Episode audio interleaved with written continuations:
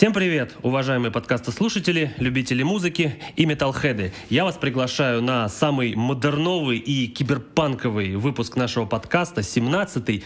И почему я так говорю? Потому что у меня сегодня самая известная и самая крутая модерновая группа на российской металл-сцене — это группа Illidians. Кто бы мог подумать еще пару месяцев назад.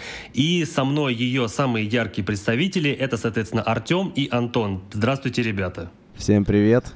Это Артем Шкурин. Так. Привет, я Антон Брежнев. Все, и, ребята, я очень рад, что вы пришли, я рад, что мы с вами записываем этот а, подкаст, потому что а, когда я только начинал делать подкаст, я мог только мечтать о том, чтобы вас позвать. Так что спасибо еще раз большое, что вы сегодня здесь со мной. Ну, в общем-то, не за что. Нам тоже очень приятно. Давайте начинать. Давайте. И перед тем, как мы начнем, а, по традиции для людей, которые еще не знакомы с а, группой Illidians, мы включим, соответственно, песенку, вот, чтобы вы послушали. Так что, ребята, что мы включим людям? Я думаю, это будет наш новый сингл, первая наша русскоязычная композиция «Когда грянет гром». Отлично. Тогда поехали. Поехали.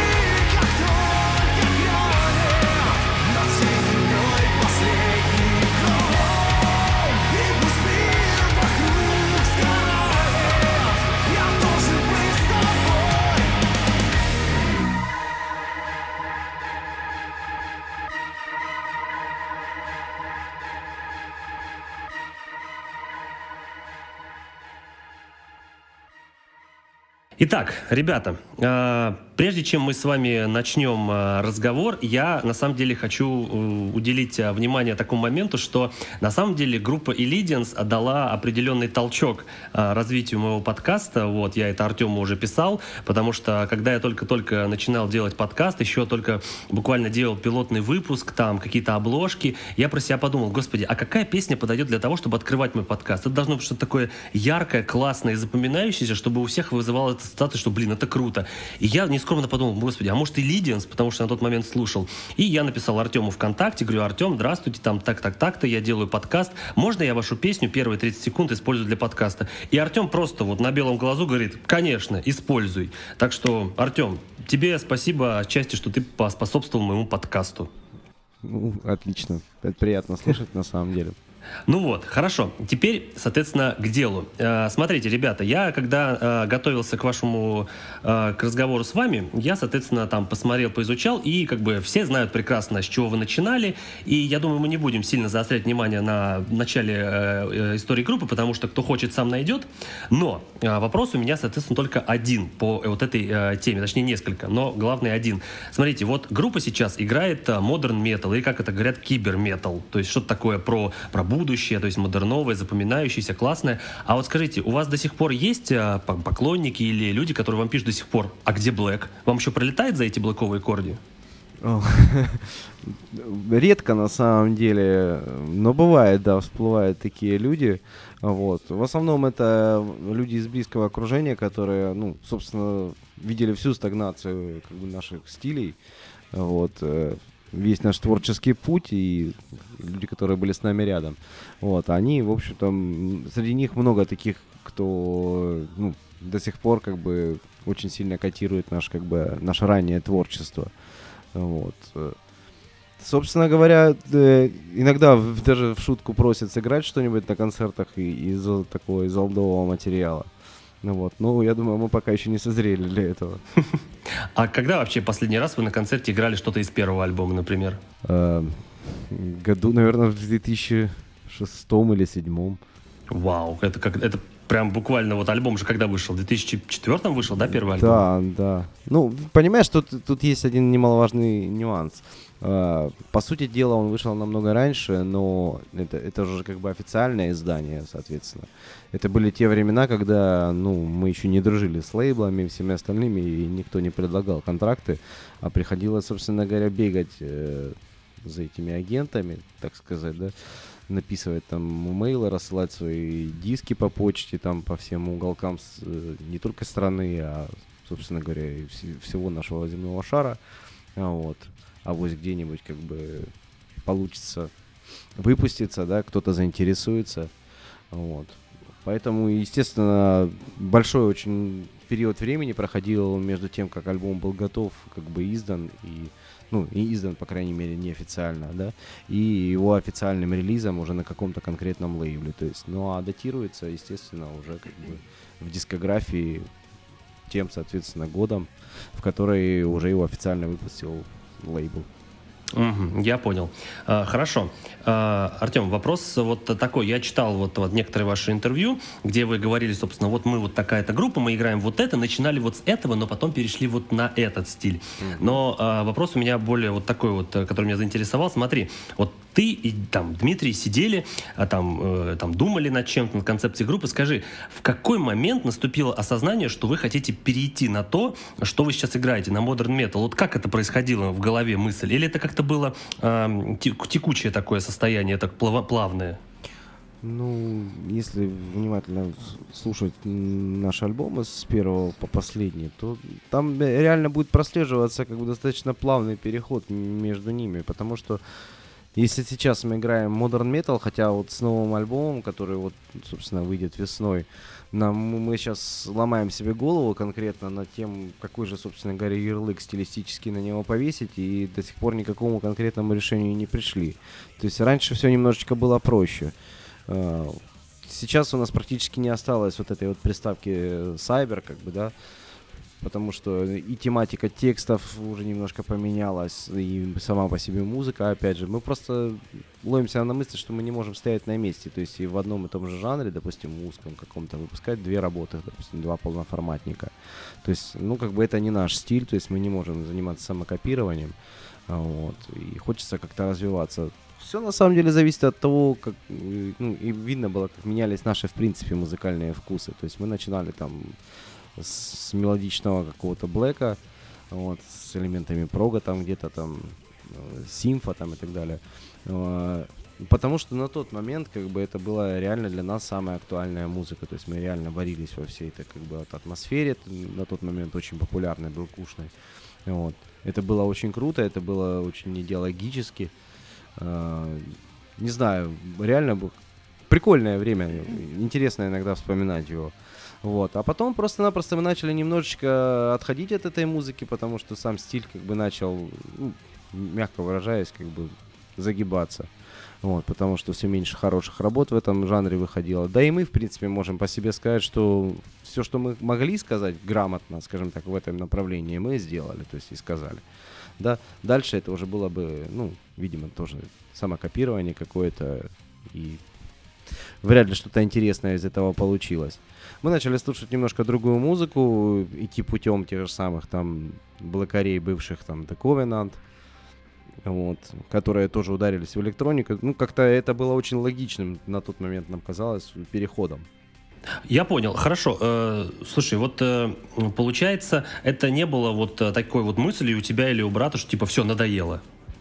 Нет. Одно, такой одномоментный. Нет, конечно, конечно же нет. Просто-напросто вкусы плавно менялись, время шло, и, соответственно, также менялся материал, который мы пишем. Мы начали слушать больше какого-нибудь там МДМ, там, допустим, тот же самый, да, шведская школа Melodic Data, вот ближе к модерну, там, к сайберу, то есть где-то больше электроники, где-то больше чистого вокала, то есть меньше, допустим, экстрима, там где-то чуть меньше бластбитов, просто потому что менялись наши вкусы. Я понял. Но, знаешь, это вы мне напоминаете как раз-таки путь, который вот а, прошла группа In Flames от а, старого творчества которой не осталось ничего. И сегодня In совершенно другие. Они тоже играют modern metal, вот, соответственно, у них есть а, большое количество фанатов, которые любят именно новый стиль In Вот, поэтому я думаю, у вас с ними это что-то вот роднит такое. Maybe, maybe. Мы на самом деле большие фанаты In Flames всем составом. Не сомневаюсь почему-то я. Хорошо. А, вопрос а, немножко в сторону. Я читал, короче, ваше интервью за 2009 год, а, и там написано примерно вот следующее. Да, мы существуем уже почти 6 лет, образованы и лидим с двумя братьями, дислоцируемся в Ростове-на-Дону. И тут вопрос, откуда взялся город Ростов-на-Дону, если вы из Таганрога? Я уже плохо помню конкретное интервью, но, возможно, как я сейчас предполагаю, это было сказано с одной простой целью. У нас, к сожалению, по крайней мере на тот момент, э, в стране очень сильно действовало, как бы правильно это сказать, ну, некое правило, да, что если ты из какого-то маленького захолустного города, то, в принципе, всерьез тебя никто не будет воспринимать. Да, то есть в идеале, если ты из Москвы, то все, ты можешь приехать в любой город с концертом и собрать чуть ли не полный зал. Вот. Ну, был такой период времени, когда вот место как бы дислокации команды имело какое-то значение. Вот. Нам всегда казалось это, откровенно говоря, дичью, потому что на самом деле, ну, никто же не вдается в подробности, откуда там, из какой там деревни, там, те же самые, пускай выше упомянутые In Flames, да. Мы просто понимаем, что это шведская группа, и даже это, в принципе, не важно, на самом деле, из какой они страны, просто у них крутая музыка, вот и все. То есть, ну, а у нас народ, как бы, ну, это, видимо, еще после совка как-то, наверное, все пошло, а, какое-то старое еще восприятие, что если что-то с Запада приезжает, как неважно какого уровня, собственно, там эта группа, да, то она здесь будет собирать просто полный зал, потому что это из-за бугра приехали какие-то черти. Прям это нужно посмотреть, заценить, это круто. Ну вот, а при том, что команда разогрева, допустим, местная какая-то, не знаю, там, блин, из малюсенького города какой-нибудь, будет лобать намного круче перед ними все будут просто-напросто стоять там с таким видом, то есть, мол, ой, ну что-то как-то я мог бы лучше, на самом деле так себе команда, короче говоря. Да, по-моему, Ну. до сих пор так вот отчасти Да, еще есть. зачастую, да, и, и сейчас это еще осталось, ну, мне кажется, как-то, ну, поменьше этого всего стало. Ну, или к нам просто отношение поменялось, может быть, мы на своем личном опыте просто это уже по-другому воспринимаем. Но это, знаешь, это вот э, мы как раз на прошлой неделе с э, ребятами из Импульс И обсуждали вот тему провинциального металла, и вот там вот э, прошла такая вот тема, что раньше вот было, что если ты в столичной тусе, значит ты успешный. Да, мне кажется, это до сих пор где-то имеет место быть. В принципе, в этом есть определенная логика, ну, потому что, как минимум, просто в столице очень много э, сильных мира сего, так сказать, да, в музыкальном бизнесе. То есть есть какие-то варианты там как-то познакомиться с кем-то, да, где-то там просунуть свою задницу, вот, свои записи какие-то. Слушай, ну вот с этого возникает вопрос, который, соответственно, мы и с ребятами с Импульсы обсуждали. А вот вы все, соответственно, из города Таганрога. Скажите, у вас не было желания вот э, в столицу перебраться, где как бы много больше возможностей?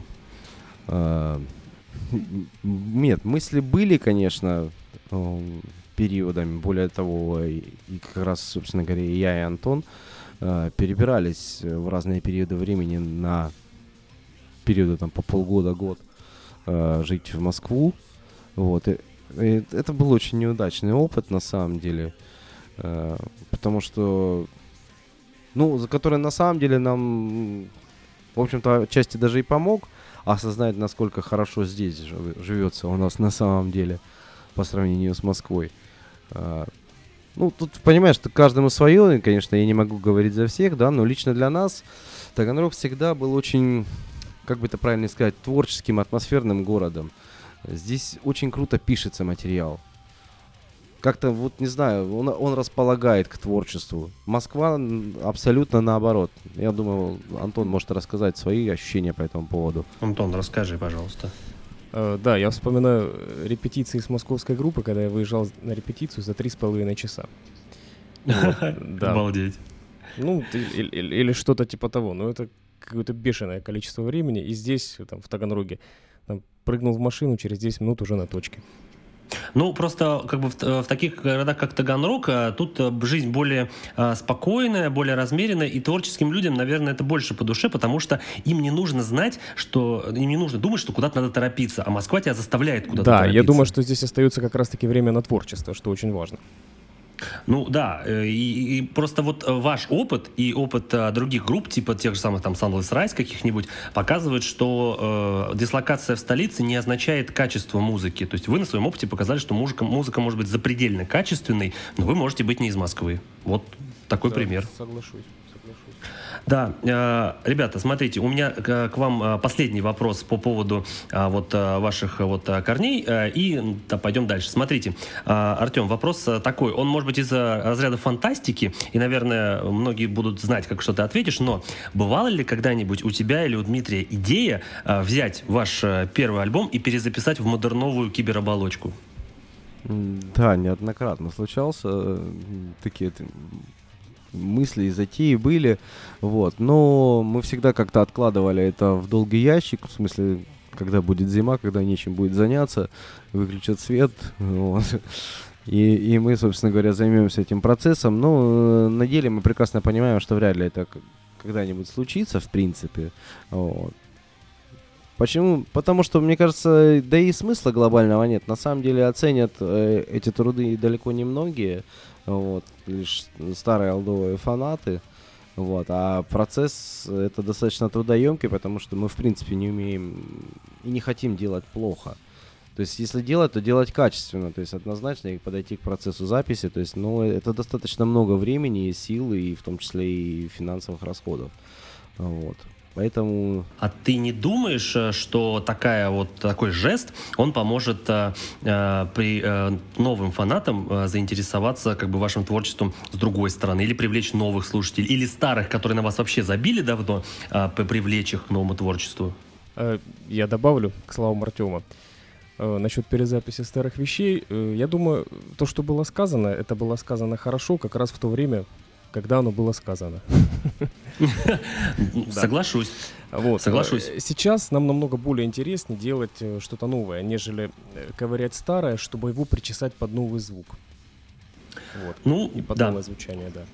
Вот Соглашусь. Поэтому мы с головой в новом материале, который больше Понял. сейчас. Су- Слушайте, ну смотрите, вопрос у меня следующий. Я вот э, как ваш э, давний слушатель могу сказать, что а, быть э, поклонником вашего творчества очень сложно, потому что а, у, у группы есть вот такая особенность. Смотрите, вот когда заходишь в ваши социальные сети или начинаешь искать информацию о вас, у вас все очень классно обставлено, то есть у вас все на своем месте, у вас куча а, информации о группе, куча а, возможностей приобрести материал, то есть купить а, клипы, лайвы, фото, все отлично есть, вот, а, но а, то, в том смысле, что сложно, что вот ты смотришь, когда выходил последний альбом группы, и такой, да, тяжело быть фанатом Элидиенс. Вот что вы скажете фанатам Элидиенс, которые ждут новый альбом, ну, уже где-то лет с пять? А, так, а можно покинуть беседу?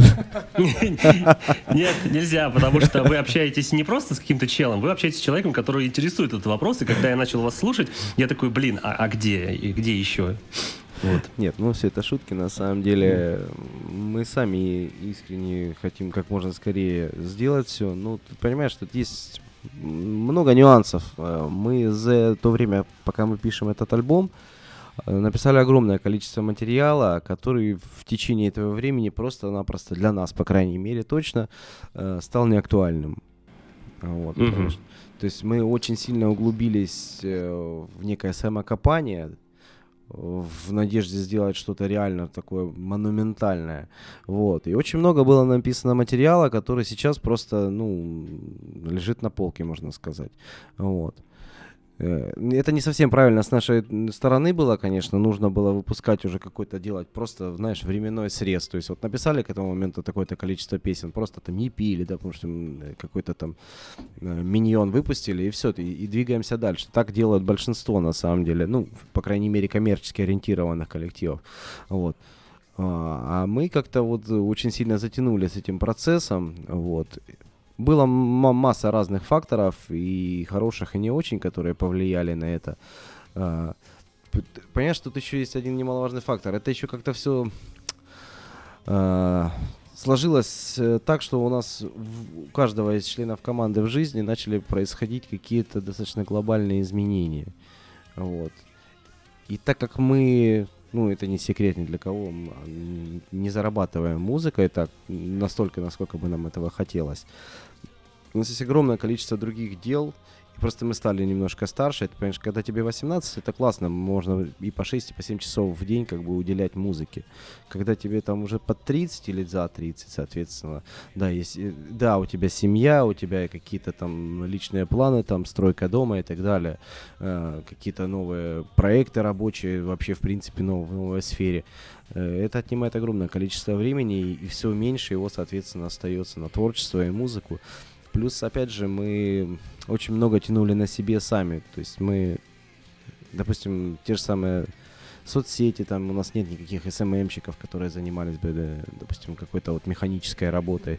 Да, все делаем сами, там те же самые обложки там сами рисуем, там, не знаю, себе точку репетиционную сами делаем. То есть, ну, практически за любой вот вопрос, который касается команды, да, э, мы просто стараемся э, делать своими силами в меру возможностей. Ну, конечно, это отнимает огромное количество времени. Ну, а касаемо альбома, ну что, осталось ждать совсем недолго. О, наконец-то! Наконец-то. Да, да, по крайней мере, от слов мы перешли к делу и начинаем выкладывать синглы. Ну, видно, да, видно. Когда вы выложили модерный иконокласт, я такой подумал, господи, да неужели? Уже прям, прям вот такой был выдох, такое расслабление. Но, смотри, вопрос а, вот следующий. Смотри, я вот очень хочу перейти вот к вопросу про новый альбом, но у меня тут стоит, я должен спросить. А, смотри, а, помните прекрасно, что вы выложили э, в 2015, по-моему, году э, видео про краудфандинговую компанию, правильно? Ага. А, э, что меня зацепило в этом видео, э, это ваш э, невероятный посыл как вы объясняли, почему нужно поддержать группу? Вот кто-то из вас там сравнивал покупку альбома там с а, покупкой кофе, там вот это я помню, вот эти вот слова. А, у меня вот вопрос. А вот когда вы а, запускали эту краудфандинговую кампанию и делали вот такой посыл, а, вот, э, вот вы о чем? Вот, э, вы вот, у меня такое ощущение сложилось, что группа была в каком-то незавидном положении, что у вас был такой был даже трагичный посыл. Мне такое показалось, что группа как-то э, в шатком состоянии находится, еще немного, и они перестанут играть. Это так или нет? Э, ну, не совсем правильно. Нет, конечно, положение, в принципе, для команды на тот момент, да, было достаточно сложное, были сложности и трудности в составе э, определенные. Но дело, думаю, даже не в этом, а в том, что достаточно тяжело тянуть на себе, скажем так, э, коллектив такого качества, да, чтобы он был записан грамотно, чтобы это все было, звучало по-европейски, да, потому что люди хотят слушать действительно качественный продукт. Вот.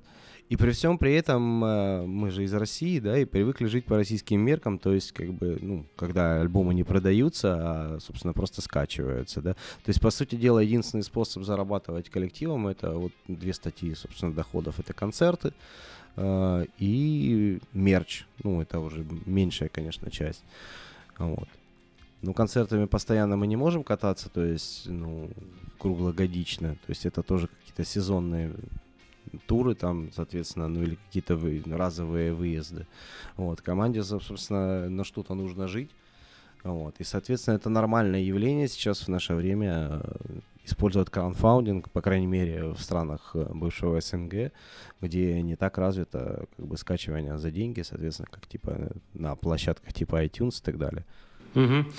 Ну да, ну в общем, э, можно сказать, что э, после того видео не надо было прям вот так вот прям сильно бояться за группу. Нет, конечно, не стоило. Ну все, прекрасно. Хорошо. Э, я давай. добавлю чуть-чуть. Э, ага, да. Вот было невероятно приятно осознавать после того, как мы вот собрали необходимую сумму, что действительно там люди в нас верят, и мы нужны. И это прям очень такой, очень нас подстегнуло, скажем так, и прям ну, то есть, подняло а, носы. То есть э, вот этот жест э, в форме краудфандинга, он дал э, группе поверить в то, что то, что они делают, это нужно людям и самой группе. Да, да. Все, прекрасно. Давайте тогда на этой прекрасной ноте мы сделаем перебивку и продолжим.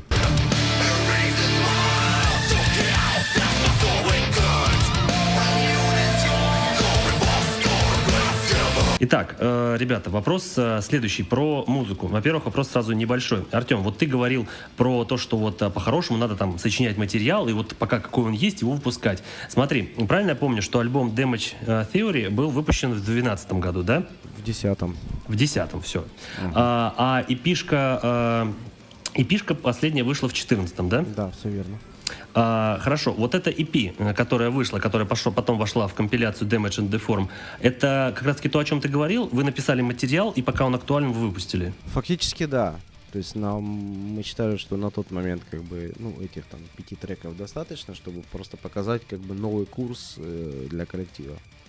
И вот то, что как она звучит сейчас, в принципе, это вот примерно так и будет звучать новый альбом. Ну, в принципе, сингл, сингл, сингл Modern Iconoclast нам это подтверждает, правильно? А, и да, и нет. Касаемо конкретно этого сингла, мы очень сильно пересмотрели свой взгляд на звук мы, собственно, остались не очень довольны. Да что ты будешь делать, а? Да, да, да. да. Поэтому сейчас, конечно, для альбомной версии мы перепишем его. А, он будет на новом альбоме? Да, он будет на новом альбоме, да. Ура. Вот. Конкретно ни по нему, ни по, соответственно, самому свежему синглу, когда горянет гром, нельзя судить в принципе об альбоме. Почему? Потому что он очень разноплановый получился у нас, учитывая, что он э, за такой долгий срок просто сочинялся. Какие-то треки были, наработки были там 4 года назад еще сделаны. Какие-то совершенно свежие появились сейчас, какие-то просто пересмотрели старые какие-то работы сейчас и свежим взглядом, да, и как-то освежили с точки зрения там аранжировок. Вот.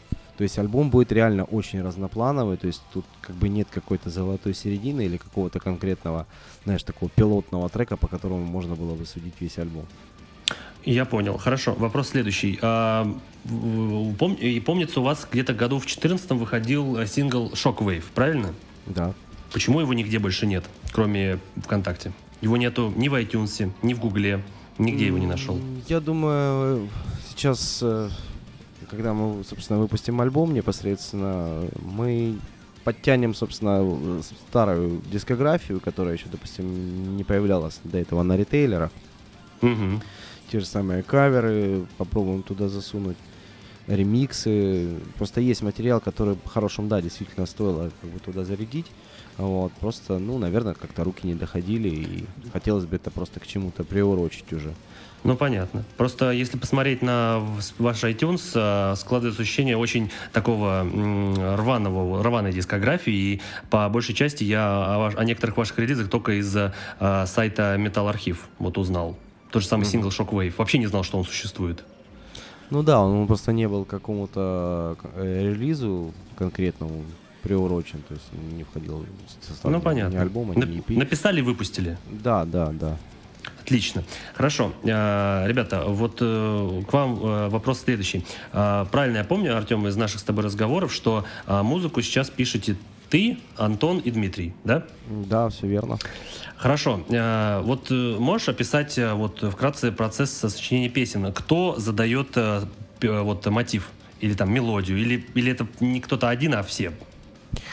Это совершенно по-разному всегда бывает бывает такое, что э, Дима сочинил какие-то крутые там гитарные рифы, вот, какой-то некий кач, э, приносит его, и мы начинаем все это как бы обращивать, соответственно, аранжировками.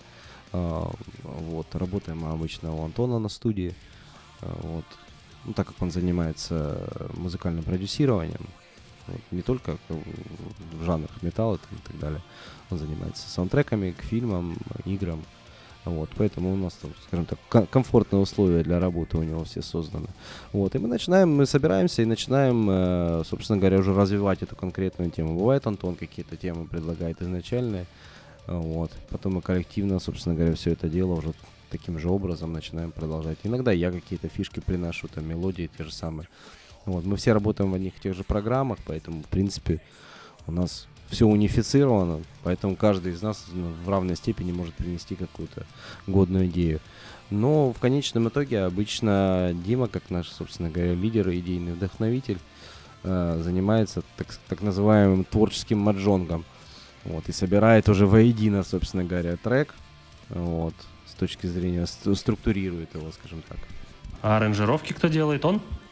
Э, все в равной степени.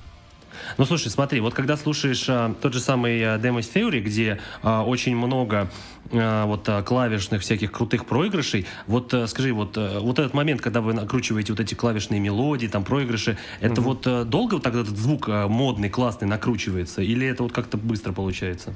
Лучше, я думаю, на этот вопрос ответит Антон. Э, мы обычно как делаем? У нас есть какая-то канва песенная, вот мы там работаем втроем над ней, э, структуру накидываем, прикидываем, где примерно вокал будет, вот что-то даже там сразу же записываем, вот. А дальше начинается накидывание клавишных, сэмплов и так далее. Вот сначала мы делаем это в каком-то черновом варианте, потому что не всегда получается сразу попасть в нужный звук, вот, потому что это очень тонкое такое дело. Э, вот, э, мы несколько, скажем так, пересмотрели свой взгляд на клавиши и на сэмплы. И э, сделаем их еще в том числе по ощущениям.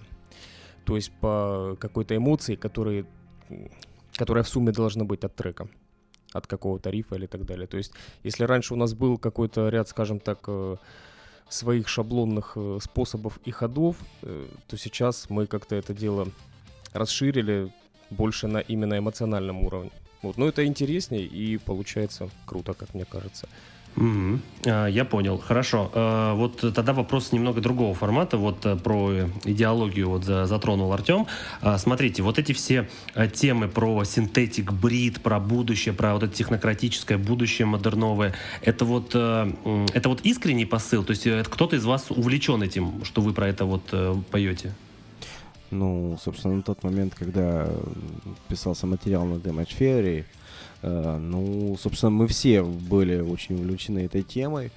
Э, да и по сей момент мы, собственно, все остаемся фанатами фантастики.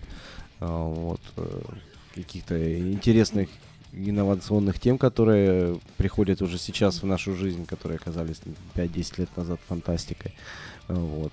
То есть мы, в принципе, ну, интересуемся sci-fi темами, как бы такими всякими э, астрономия, космос там, и, ну, как бы все подобные вещи. Просто сейчас в нынешнем материале, скажем так, это, этим темам уделяется гораздо меньше места, наверное, правильно так сказать. Вот, потому что новый материал, он, скажем так, он более эмоциональный, что ли, стал, и начал затрагивать конкретно уже не темы, которые вдохновлялись, допустим, какими-то фильмами, там, книгами, да, а уже, наверное, каким-то личностным опытом жизненным. Ну, когда грянет гром, об этом очень яро говорит. Да, и на альбоме вообще, в принципе, много будет тем, которые непосредственно связаны с какими-то событиями или ситуациями в нашей жизни, с тем, что нас окружает сейчас. Наверное, как бы это ни звучало, но, наверное, правильнее и не сказать. Альбом будет с очень взрослой эмоцией, скажем так. Это здорово. Это было бы С странно, очень, если да, бы с он не таким был такой. отпечатком, таким каким-то осознанием многих вещей, на которые раньше мы смотрели детскими глазами, можно сказать, вот так. Вот. Сейчас уже и возраст, скажем так, нет, и мы ни, ни в коем случае, конечно, не считаемся там старперами и так далее, там, как бы рок-н-ролл это мы по жизни всегда молодые, вот, э, вечно молодые, вечно пьяные, вот, то есть с этим проблем никаких нет, конечно, да, но, скажем так, уже мышление само по себе уже не 18-летних пацанов, которые там просто там э, люто гоняют там на трансформеров. Ну, понятно. А, слушай, э, два маленьких вопроса по этой теме. А, слушай, вот по поводу вот этой вот м, темы про будущее, а, про вот эти вот все изменения, а, можно я назову пару фильмов, а ты скажешь, правильно ли я их назвал или нет? Ну, в плане а, того, соответствуют ли они. Смотри, а, «Бегущий по лезвию», «Чужой», «Интерстеллар» и «Пятый элемент». Что-то я попал? Да, да, в принципе, практи- практически во все попал. Я бы добавил туда еще «Я робот». Да, начало, может быть, у нас, как бы видишь, нет какой-то прям жесткой зацепки, да. Э, то есть конкретно, допустим, только будущее или только кибернетика там, да, да даже и в, ране- в раннем материале. Ну Да. да, да. А, а кто тексты пишет? Э, тексты всегда традиционно пишет Дима. А почему не ты? По- Пожалуй, скажем так, правильнее всего, наверное, будет ответить, что каждому свое. Каждый, мы делаем то, каждый в ко- в коллективе выполняет именно ту функцию, которую он в состоянии делать лучше всего. Вот, и поэтому я не лезу в вопросы лирики. Нет, мы, можем участвовать э, в процессе написания, да, то есть, соответственно, как консультанты, к примеру, да, просто пробовать какие-то решения, э, предлагать идеи какие-то, наброски, но в любом случае основной как бы канву делает э, Дима, и у него это реально хорошо получается, поэтому why not? Ну, это, да, это, это очень интересно звучит, но вот, э, Артем, вопрос к тебе. Вот э, в плане вокала, вот кто у тебя вот такой вот был ориентир, кто тебя вдохновлял, ты говорил, блин, я хочу петь? У меня обычно все бывает с точностью да наоборот, то есть когда я послушаю каких-то реально круто поющих вокалистов, мне просто хочется раз и навсегда завязать, собственно говоря. Вот, потому что я чувствую себя ничтожеством. Это знаешь, как вот это шоу, там, типа Америка Got Talent и так далее. Да, Вот да, да, когда да. смотришь на людей, которые реально просто невероятное что-то вытворяют, и понимаешь, насколько ты вот слаб, скажем так. Вот. Ну, это раньше у меня такая позиция была, сейчас немножечко как бы я пересмотрел свои взгляды на все это. Вокалистов, которые повлияли на мое становление, на самом деле огромное количество. Ну, так вот, чтобы пятерку собрать, допустим, самых топовых для меня. Э, Кристиан Альвестам, это Ой, шведский я не вокалист. удивлен. Да. Скорсиметри, да. Он огромное влияние оказал просто на, на меня, как на вокалиста, потому что человек реально просто своим голосовым аппаратом выдает такое, что далеко не под силу даже двум вокалистам, допустим, а- один, пел, допустим, таким крутым экстримом, как у него получается, и такой божественный чистый вокал. У Скорсиметри так и есть сейчас. У них сейчас два да, вокалиста. да. И, и надо сказать, они не вывозят. Вот, потому что все-таки Альвистам, он реально уникальный вокалист. Э, Потом я очень люблю такую, можно сказать, гранжевую школу. Это Найкл Чат Крёгер, э, Крис Дотри. Они разные, но вот как-то, наверное, в одной тематике, вот как бы такой стилистической. Э, Очень круто, мне нравится, как они работают. М, Кого еще назвать? Честер, да, однозначно. Честер Беннингтон? Да, он тоже огромное влияние оказал. И, наверное, сейчас, вот, наверное, только я начинаю какие-то его вокальные фишки прощупывать, уже начинать, я дорос, наверное, скажем так, чтобы понимать, как он это делает.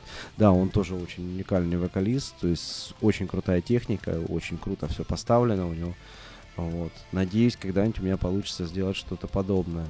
Э, в своем, конечно, стиле у нас совершенно разные, в принципе, голосовой аппарат, связки, устройства и тембры, в принципе, разные. Но технически э, хотелось бы, да, достигнуть хотя бы близкого к нему уровня.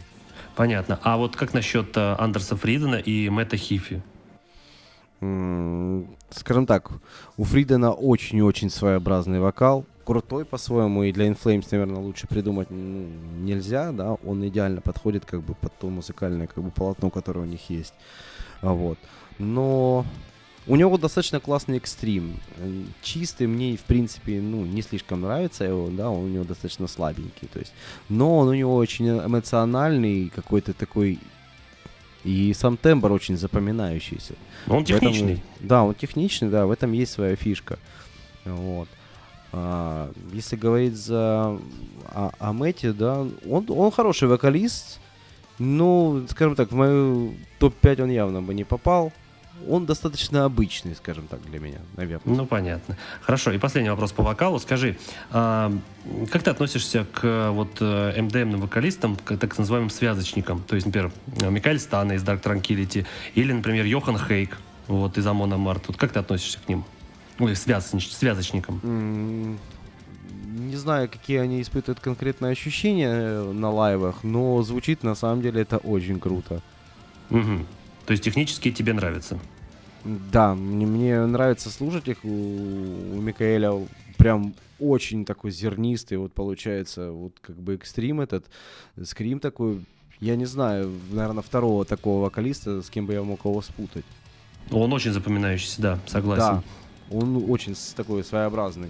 Я был, кстати, на концерте Dunk Tranquility, и могу сказать, что Микаэль Станы, он эмоционально доносит до тебя все, что он хочет спеть. И это, это у него, конечно, круто. Нет. Да, да, согласен.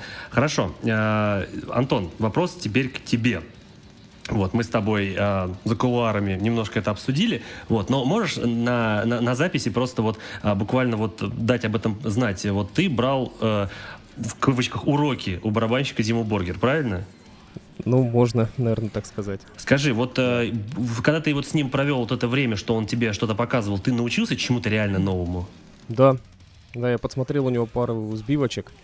Вот. И прежде всего, наверное, очень сильно мне запало то, с какой силой он колотит барабаны. Вот. Причем это именно и быстро, и мощно, и очень хорошо, круто звучит. Угу. Хорошо, подожди, а вот он чисто блоковый барабанщик или он как-то может э, полу повкуснее играть? Ну, насколько я знаю, у него в Польше есть э, группа, забыл, Hunters, по-моему, они называются. Вот, но там тоже что-то такое около Dead Black, если я не ошибаюсь. А как ты относишься вообще вот. к э, блоковым барабанщикам? Ну, у меня самые любимые барабанщики, это, наверное, вот человек, который прежде всего повлиял на количество тарелок в моем сете, это Ричард Кристи. Э, Группа... Барабанщик, барабанщик группы Dead 98 -го года. Знаем, отличная, отличная вот, группа. Э, я до сих пор вот э, переслушиваю этот альбом и каждый раз удивляюсь, насколько... Подожди, насколько ты про Scream Bloody Gore? Нет, нет, нет. 98 год. Это... А, Sound of Perseverance. Sound of Perseverance, да. да. Насколько вкусные там барабанные партии. То есть при всей брутальщине они остаются очень мелодичными.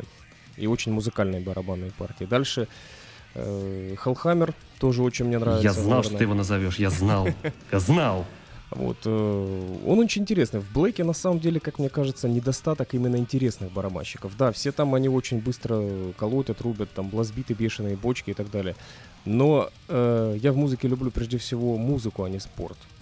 Вот. Ну, подожди, хорошо. В этой связи вопрос такой. А, не могу не спросить, а как ты относишься к барабанам и к ритм-секции в группе Dragon Force? Ну, это очень хорошая ритм-секция для того, чтобы полететь на гору на драконе. Ну, я, честно говоря, мало знаком с творчеством группы Dragon Force, знаю, что они очень быстро играют. 220. Вот. Ну, 220. Вот. Я, наверное, просто не слушаю такую музыку, но я как-то, помню, натыкался на них. Вот. Хочу сказать, что все очень качественно. То есть в, рам- в рамках стилистики все круто. Хорошо, э, давай, тогда мы сейчас отдельненько я тебя спрошу про э, твою студию по созданию музыки к играм и фильмам.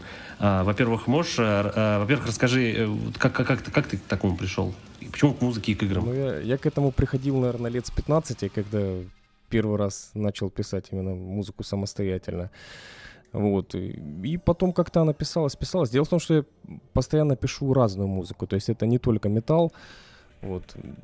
Это может быть вплоть до там даже какие-то джазовые там у меня наработки есть. Как-то не знаю, э, настроение ловится и сразу пишется. У меня всегда диктофон с собой под боком там, и ночью могу проснуться записать. Вот. Ну, в общем, как-то как вот так все шло, шло, шло. Было очень много того, что не входило там, в репертуар Illidians. Вот. И потом как-то один мой знакомый говорит, слушай, говорит, а попробуй, говорит, себе в геймдеве.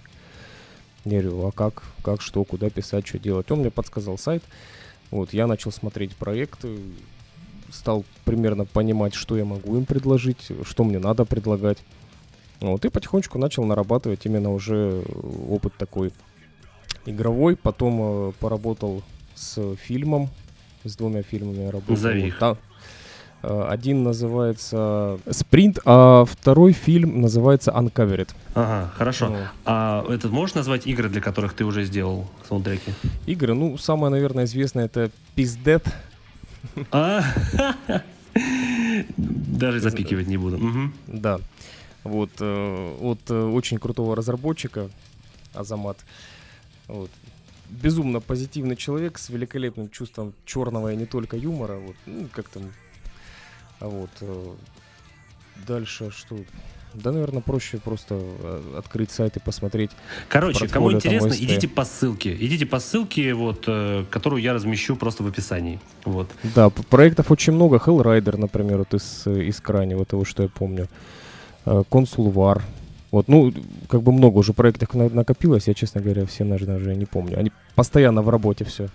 Вопрос следующий. Смотри, ну ты же когда пишешь, э, писал музыку для фильмов и для игр, ты же, наверное, э, на что-то смотрел, потому что, ну, невозможно написать просто так, ничего не зная. Хорошо, можешь назвать какие-нибудь игры, где саундтрек тебя просто вот в восторг приводит? Космические рейнджеры однозначно. Mass Effect. Отличный вот Mass Effect саундтрек, просто супер. Да, э, безумно я люблю творчество Акира Ямаоки и вот OST к Silent Hill. Вот. э, а дальше очень-очень мне понравилась работа, работы польского композитора. Э, Польский композитор. Он делал музыку для Shadow War, кажется, игра называлась. Shadow, а, да, Shadow War, это этот Middle Earth Shadow War Вот по Властелину типа того, да. А, вот, в принципе, я по большей части слушаю музыку на SoundCloud. Вот, то есть там постоянно какие-то рекомендованные, я нахожу там очень много интересных композиторов, вот, и игровых, и, и кинематографических, вот, и я, я прям последнее время очень много слушаю этой музыки, Э, прям вдохновляет, на самом деле. Последний вопрос э, по этой теме. Как ты относишься к э, творчеству Ханса Циммера? А, ну, великолепно, конечно, отношусь. Да, Ну, особенно за саундтрек к Интерстеллару, из того, что вот я помню, это прям... Это, по-моему, вверх просто. И вот к Дюнкерку он написал, последнему фильму Нолана, тоже отвал Вот башки все, просто. хочу посмотреть, кстати, даже. Пос- Во-первых, посмотри, потому что это лучший фильм прошлого года, и это лучший саундтрек прошлого года сто пудов. Ну, его уже, наверное, на Оскар номинировали Ханса Циммера за этот, э, этот саундтрек. Ну, его, может, уже давно, мне кажется, номинировали. Вот он все-таки безумно много крутых вещей написал. Вот, и э, в его работах, кстати, очень важная такая вещь, когда вот границы экрана размываются, вот, и саундтрек именно дополняет эмоционально э, фильм. То есть это, я считаю, это Да. вышка. Ну, потому что я смотрел э, э, закулисные съемки работы Ханса Циммера, он всегда пишет музыку с Ноланом. Он всегда, он никогда не сидит, просто пишет один по заказу. К нему всегда приходит Нолан, и они всегда на записи сидят вместе и вместе это обсуждают. Нолан говорит, сделай вот так, и, а Ханс Циммер говорит, давай я вот так сделаю. То есть поэтому они никогда не работают порознь. В этом, Ну, это наверное, круто. секрет. Это круто, Да, я считаю, это круто. Хорошо, давайте перебивка и продолжим.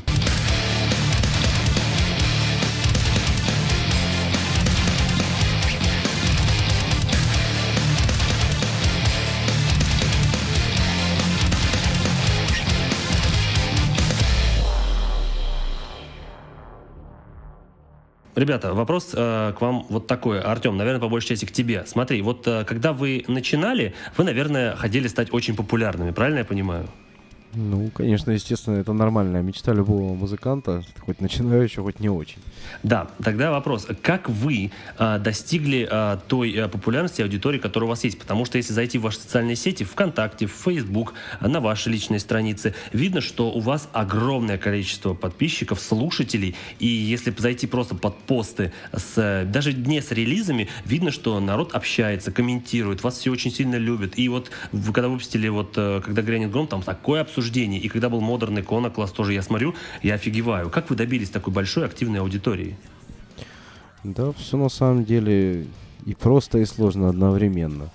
Э, кропотливая работа, ничего более. То есть э, проблема в чем? Любой продукт практически, да, в индустрии нуждается в рекламе грамотной. Да. Э, Вот и тут всегда есть два пути, скажем так, э, простой и не очень. Вот. Нам пришлось выбрать не очень, потому что мы изначально не имели никакого бюджета на эту самую рекламу, то есть. И все, что мы могли сделать, э, это было сделано просто своими силами, где-то какими-то личными знакомствами, которые тоже, собственно говоря, появлялись не просто так. А, Вот. э, Учитывая, что мы из маленького города, а не столицы, и, как уже говорилось, да, не из столичной тусовки, э, где можно круто пропиариться. Вот, мы вообще из глубинки, как бы юга России, вот, поэтому каких-то изначальных связей, подвязок, ничего не было. То есть э, просто на самом деле спамили где могли. Э, раньше это работало иначе, я же говорю, мы рассылали огромное количество дисков своих просто по куче журналов по всему миру, радиостанций там. А, У нас э, задача, в принципе, для российской команды достаточно сложная была, потому что мы не ориентировались только на отечественный рынок. Вот, у нас, как бы, ну, планы были наполеоновские, то есть поработить мир и так далее. Вот. То есть, ну, по крайней мере, попробовать. Вот. И, соответственно, территориально надо было стараться как бы на, на всех континентах где-то хоть как-то засветиться. Э, Слава богу, получалось это. и Мы периодически там всплывали там в топ-чартах всяких там известных лейблов типа Roadrunner. Вау, э, да, класс. да, бывали такие места. А там. что вы не, рано, не рано на Roadrunner до сих пор?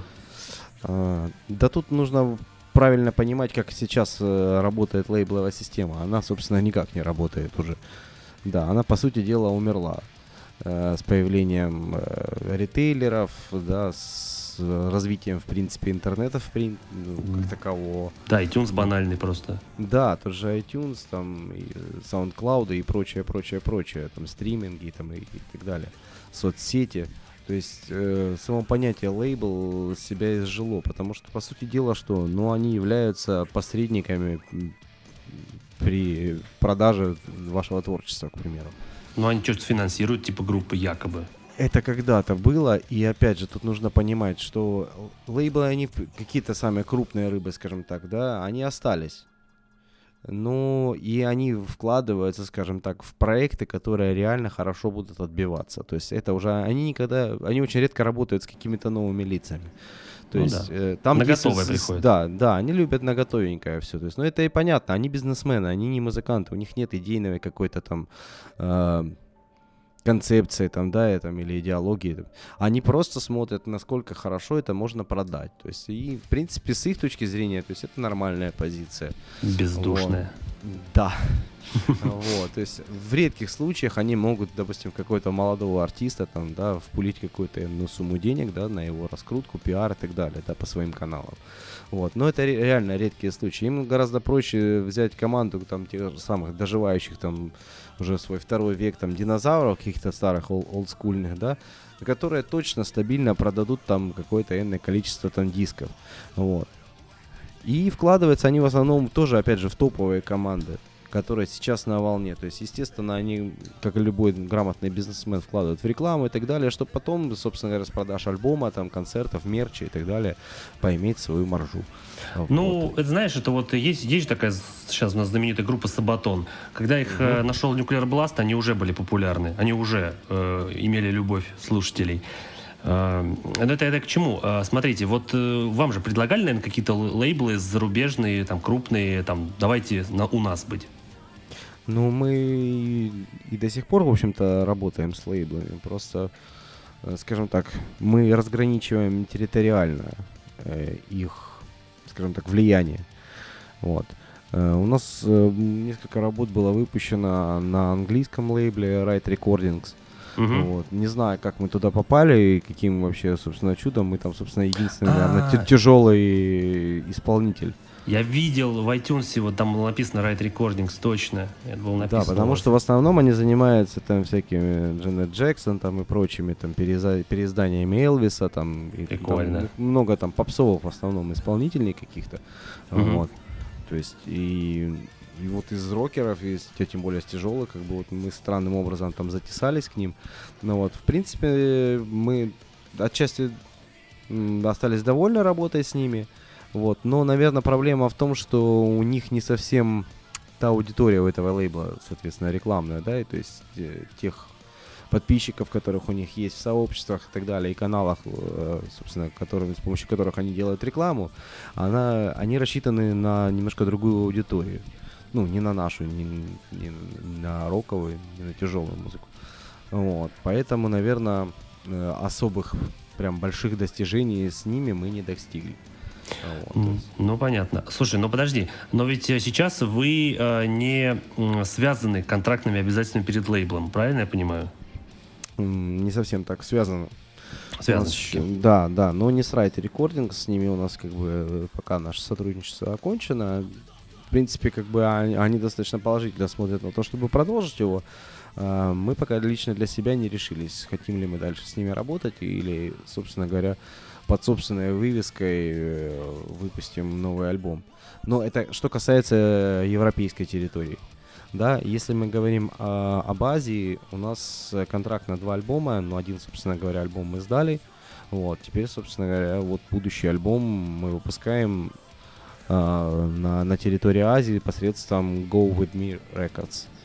Я понял. Подожди, но а зачем вам это все? Потому что, например, я знаю кучу российских групп, которые э, не обременены э, или там вообще не имеют никакого лейбла, но они издаются по всему миру благодаря ритейлерам и благодаря тому, что диски они сами продают. То есть у меня, например, был а, вот а, Владимир Лексинин из Second Tucson, у меня а, были ребята из Биорн, и они продают свои диски, и продают причем отлично, но при этом продают сами. И iTunes у них тоже отлично поживает, но они делают все сами. Соответственно, спрашивается, зачем вам лейбл, если вы можете сами все сделать? А, и понимаешь, в чем суть? Э, Европа, допустим, то же самое, Штаты, Россия, для нас это, в принципе, плюс-минус как бы понятная территория, да, то есть и тут мы вполне своими силами, там, за счет Фейсбука можем как бы э, аудиторию привлечь э, для покупки на том же самом iTunes. Чем нас заинтересовала работа с азиатами, с теми же самыми японцами Go With Me? Они, помимо прочего, достаточно все-таки, вот, наверное, правильно сказать, идейные. Они реально заморачиваются, то есть, и они знают конъюнктуру своего рынка. Потому что Япония и вот те же самые многие азиатские страны, они немного не такие, как мы, ну, если мягко сказать. Они, там все по-другому на самом деле. Там до сих пор продаются физические CD.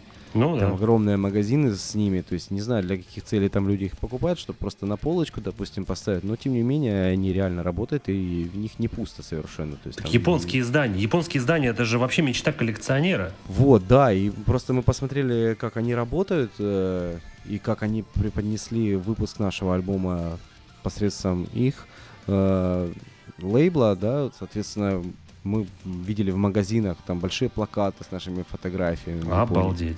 Да, диски выставлены, целые стенды, то есть как бы они очень грамотно делают свою работу, поэтому и мы бы просто не смогли добиться ну, того уровня популярности там без их помощи, скажем так. Вот, потому что для нас это немножко другой все-таки мир. Э, Ну, я, я, я понял. То есть, э, в принципе, э, то, что э, в Азии лейблы э, живут, это даже нельзя сказать, что это какая-то изжившаяся тема, потому что она там реально работает. Да, там она реально работает, э, там у них получается это делать все грамотно, качественно, и, в общем-то, мы в таком случае не против, как бы, соответственно, делиться с ними процентами с продаж. А, вот. а, учитывая, что они делают грамотно, и это количество продаж там реально хорошо увеличивает. А, так, хорошо. А, вопрос у меня следующий, а, уже касаемо вот э, концертной деятельности. Во-первых, э, можете сразу так ответить, наверное, банальный вопрос. Любите ли вы концерты как таковые? Безумно. Это было сказано с иронией? Нет, серьезно, на самом деле. Это очень-очень крутые эмоции всегда, каждый раз. Мгм, крутые эмоции, хорошо. А вот мы с ребятами с Impulse это обсудили. Хочу вот у вас спросить, потому что мне всегда интересно разные мнения. Смотрите, вот я задавал вам вопрос, задам вам.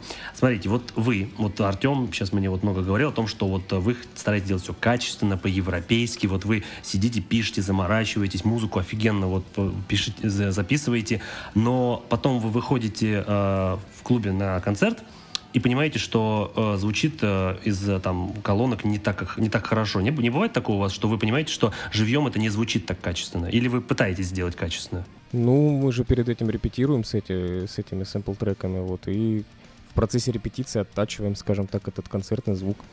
Ну, то есть у вас нет такой проблемы, что вы потратили кучу лет на то, чтобы сделать классный многогранный а, трек, а вы выходите на, на- на концерт и понимаете, что это не звучит так эпично, как на записи.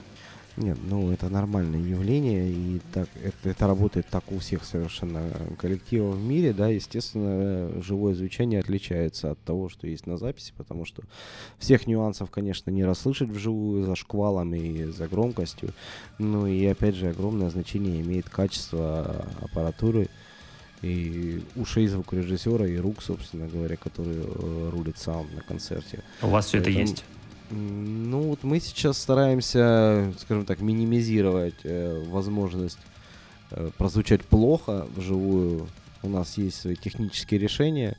К слову, о симпульсах у них тоже, кстати говоря, очень пох- похожая схема. Вот, такая инновационная. Когда э, мы весь свой звук э, возим с собой, и это, к счастью, уже благодаря технологиям развивающимся, это не фургон аппаратуры, а, собственно, оди- один просто рековый кейс, в котором обрабатываются все инструменты, и, соответственно, местным звукарям мы выдаем буквально, собственно, два провода, то есть левый и правый канал, вот, и у них уже достаточно мало возможностей что-то, как бы, испоганить в этом саунде, скажем так, потому что он, он сформирован уже, собственно говоря, изначально.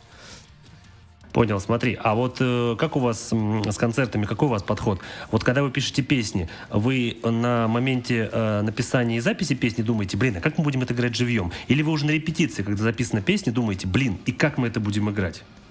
Знаешь, бывало и так, и так. э, И некоторые треки не включались, допустим, в концертную программу, именно потому что, э, попробовав играть их э, вживую, мы понимаем, что, ну, вот он не звучит, не концертный трек, допустим. Есть такое понятие, да, то есть он в записи может звучать там бесспорно круто, но мы понимаем, что вживую, допустим, он не будет так интересен людям, да, не будет так где-то, может быть, в каком-то смысле качать или, допустим, э, заставлять людей там просто как-то там э, двигаться и- или эмоционировать, скажем так.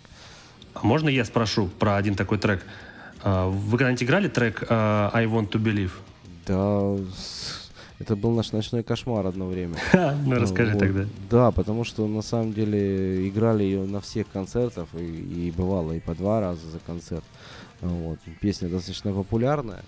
Вот. И просто э, пока на данный момент исключили ее из сет-листа, потому что просто она уже элементарно надоела. Вот. А, понятно. Это Да, как, знаешь, то я есть- свободен у Кипелова. Да, да, что-то типа того. То есть это вот типа песня, которую ты должен играть на, на каждом своем концерте. Слушай, я когда ее произносил, я не думал, что я так попаду, потому что я почему спросил про нее, потому что она такая полубалладная. Вот. А, Ну, вот и у нас думал. была пох- похожая проблема с э, Moments of the Fall. Мы очень долго готовились к тому, чтобы ее играть живую. Вот, потому что думали, а как, а у нас там шквал металла, а тут раз, и вот так там, а там и гитарки, а там и куча там всего, короче, куча нюансов. Потом просто сыграли один раз, блин, круто. Ага, я понял. Ну, хорошо. Людям зашла вот такая лирика, то есть на концерте, то есть она размежевывает наши все эти боевики, которые мы в основном стараемся а, засовывать в сет-лист. И вот такая лирика, то есть, ну да, у нас было много противоречий по этому поводу, то есть, ну, в конце концов, мы посмотрели на реакцию публики, и людям очень заходит это. Э, Поэтому теперь это у нас э, вот второй I Want to Believe, который из сет-листа тоже пока не уходит никуда. Хорошо. А у вас был когда-нибудь клавишник на концертах? Да, долгое время. Ну, это, это, это приходилось на наши первые годы существования, потому что тогда еще не было так э, развиты, собственно говоря, там сэмплы, компьютеры и так далее. Вот, поэтому мы простыми решениями выходили из ситуации. Ну, вот. то есть сейчас вам он не нужен? Нет, конечно, да. Совершенно. Вот хотел бы добавить немного по поводу клавиш. Э, э, я вот, допустим, часто очень смотрю, как клавишники за счет того, что они используют синтезатор, они очень сильно ограничивают себя таким образом. Э, например, в качестве звука. Э, очень часто наблюдаю, как, допустим, вот самые популярные звуки, да, это пианино и э, скрипки. Вот. И там, приходя на концерт, мы смотрим, там, э, ребята, которые там перед нами играют, э, зачастую бывает очень плохой звук из-за того, что они используют ну да, само вот какое-то качество звука. Сейчас просто дело в том, что в библиотеке вот есть такая приблуда «Контакт» называется. Да. Вот. Э, да, вот там очень много крутых э, качественных библиотек. Вот. И, собственно говоря, вот э, даже там у нас при написании музыки кон- на долю контакта приходится, наверное, ну, процентов 80 всех вот решений, которые мы используем. Вот, и поэтому, собственно говоря, в один прекрасный момент мы поняли, что клавишник, скажем так, уже не то чтобы нам нужен, и э, он нас несколько сковывает с точки зрения решения именно клавишных и сэмпловых. Но вам не кажется, что это достаточно грустно, что клавишники, как вот э, участники группы, они вот уходят? Не, не грустно ли это? Ну, они будут актуальны всегда, мне кажется. Вопрос только в какой стилистике. Допустим, никогда не, не уйдет э, крутой пианист, например, да? Джордан Рудес?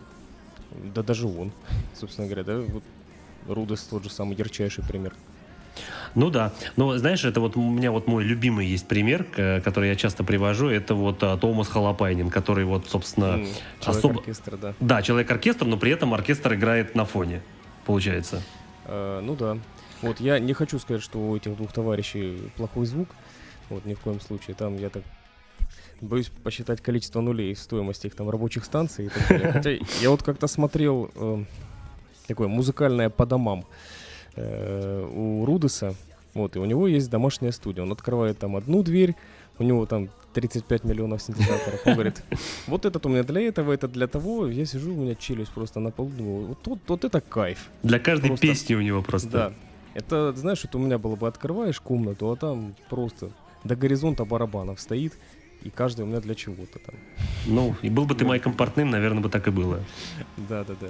Ну, слушай, а, просто вот, ну, Рудес это такой пример, что без него музыки не будет на концертах Дрим Театра.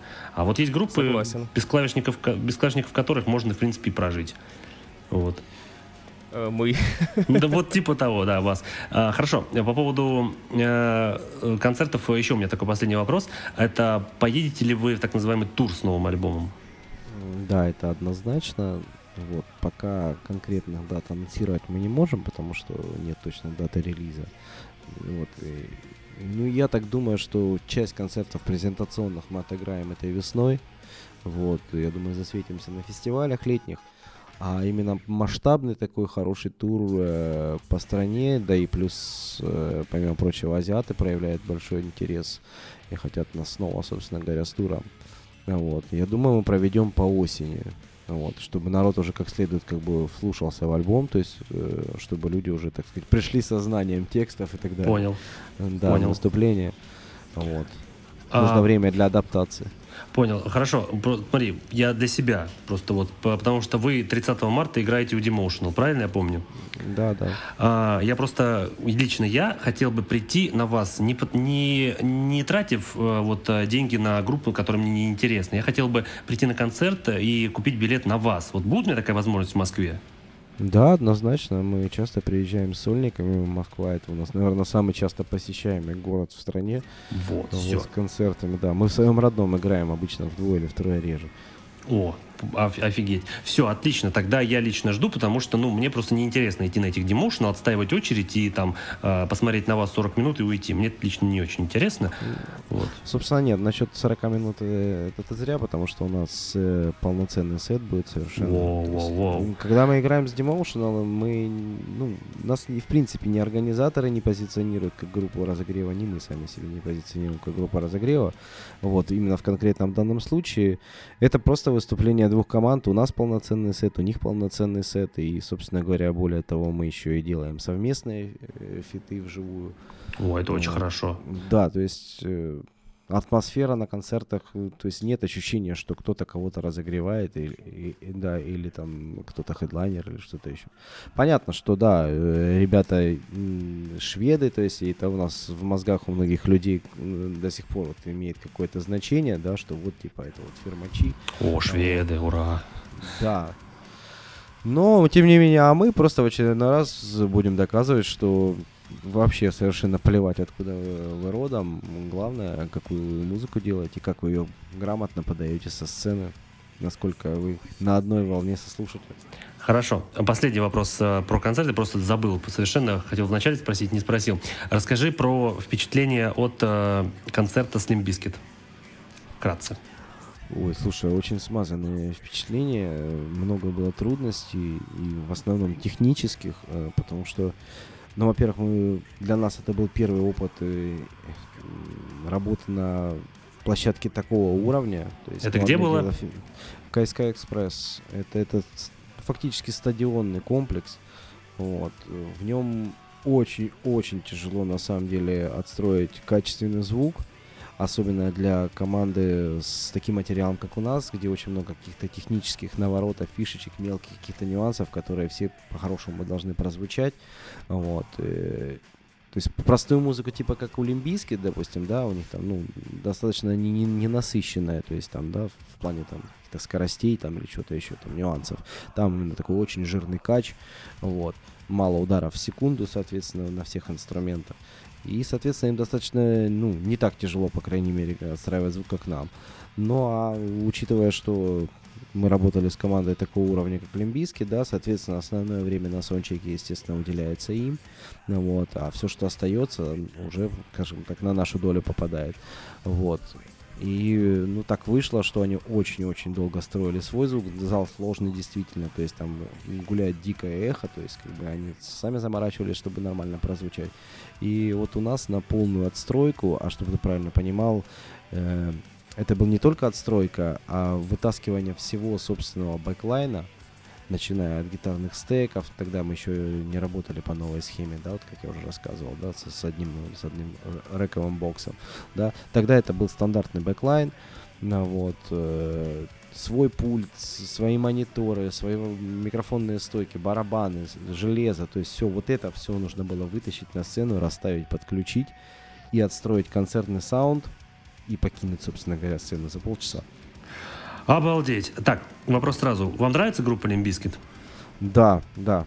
Буду кривить душой, если скажу, что никогда не слушал их альбомы и там дико не перся по ним. Они по-своему очень крутые и законодательные в своем жанре. Вот. Э, с точки зрения материала очень круто у них все.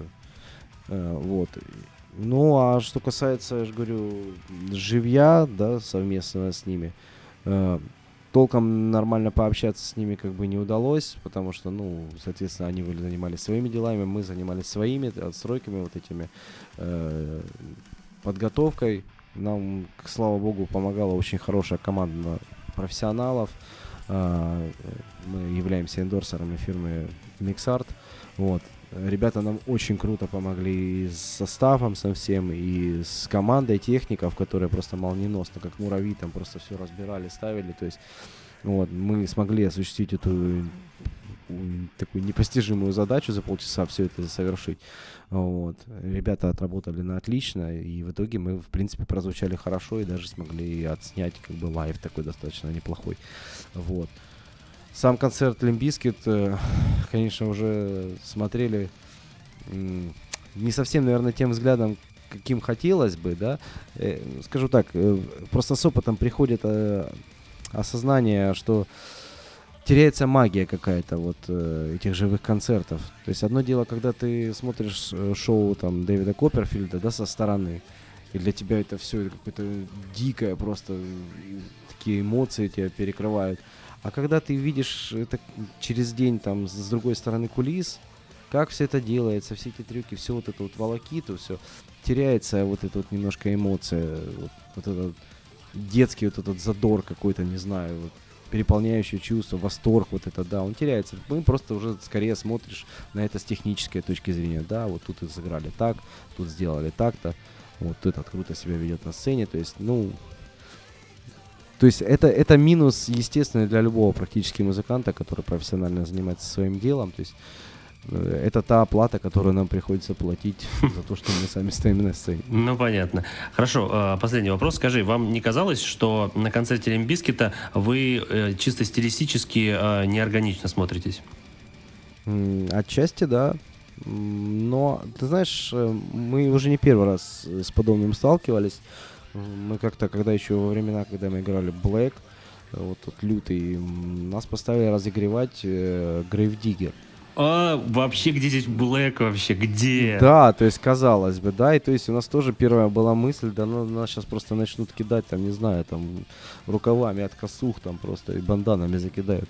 Блин. Вот, э, кожаные ребята. И тем не менее, а восприняли на самом деле очень круто. И даже там такие папаши, там уже такие, под 50 с детьми, которые сидели у них на шее, просто под сценой врывались. Это было на самом деле очень круто. То есть я думаю, что вопрос не стоит в том, насколько стилистически разные команды выступают на одном концерте. Если это сделано качественно, если это круто на самом деле, мне будет абсолютно все равно, допустим, если перед Металликой будет выступать, там, не знаю, э, Кристина, Кристина Агилера, понимаешь? Я буду просто ей аплодировать стоя, потому что это крутой голосина, это крутое шоу, это все круто сделано и поставлено, да. Я, конечно, не позиционирую нас, допустим, да, ну, настолько крутыми, допустим, как, как она в своем сегменте музыкальном. Но я образно привел пример, пример да, что э, стилистика в данном случае не имеет никакого значения. Если это качественный, реально хороший продукт, и он как бы дает задор как бы толпе, то почему нет? Угу. Все, хорошо, я понял. Давайте тогда еще одна перебивка и будем закругляться по этой теме.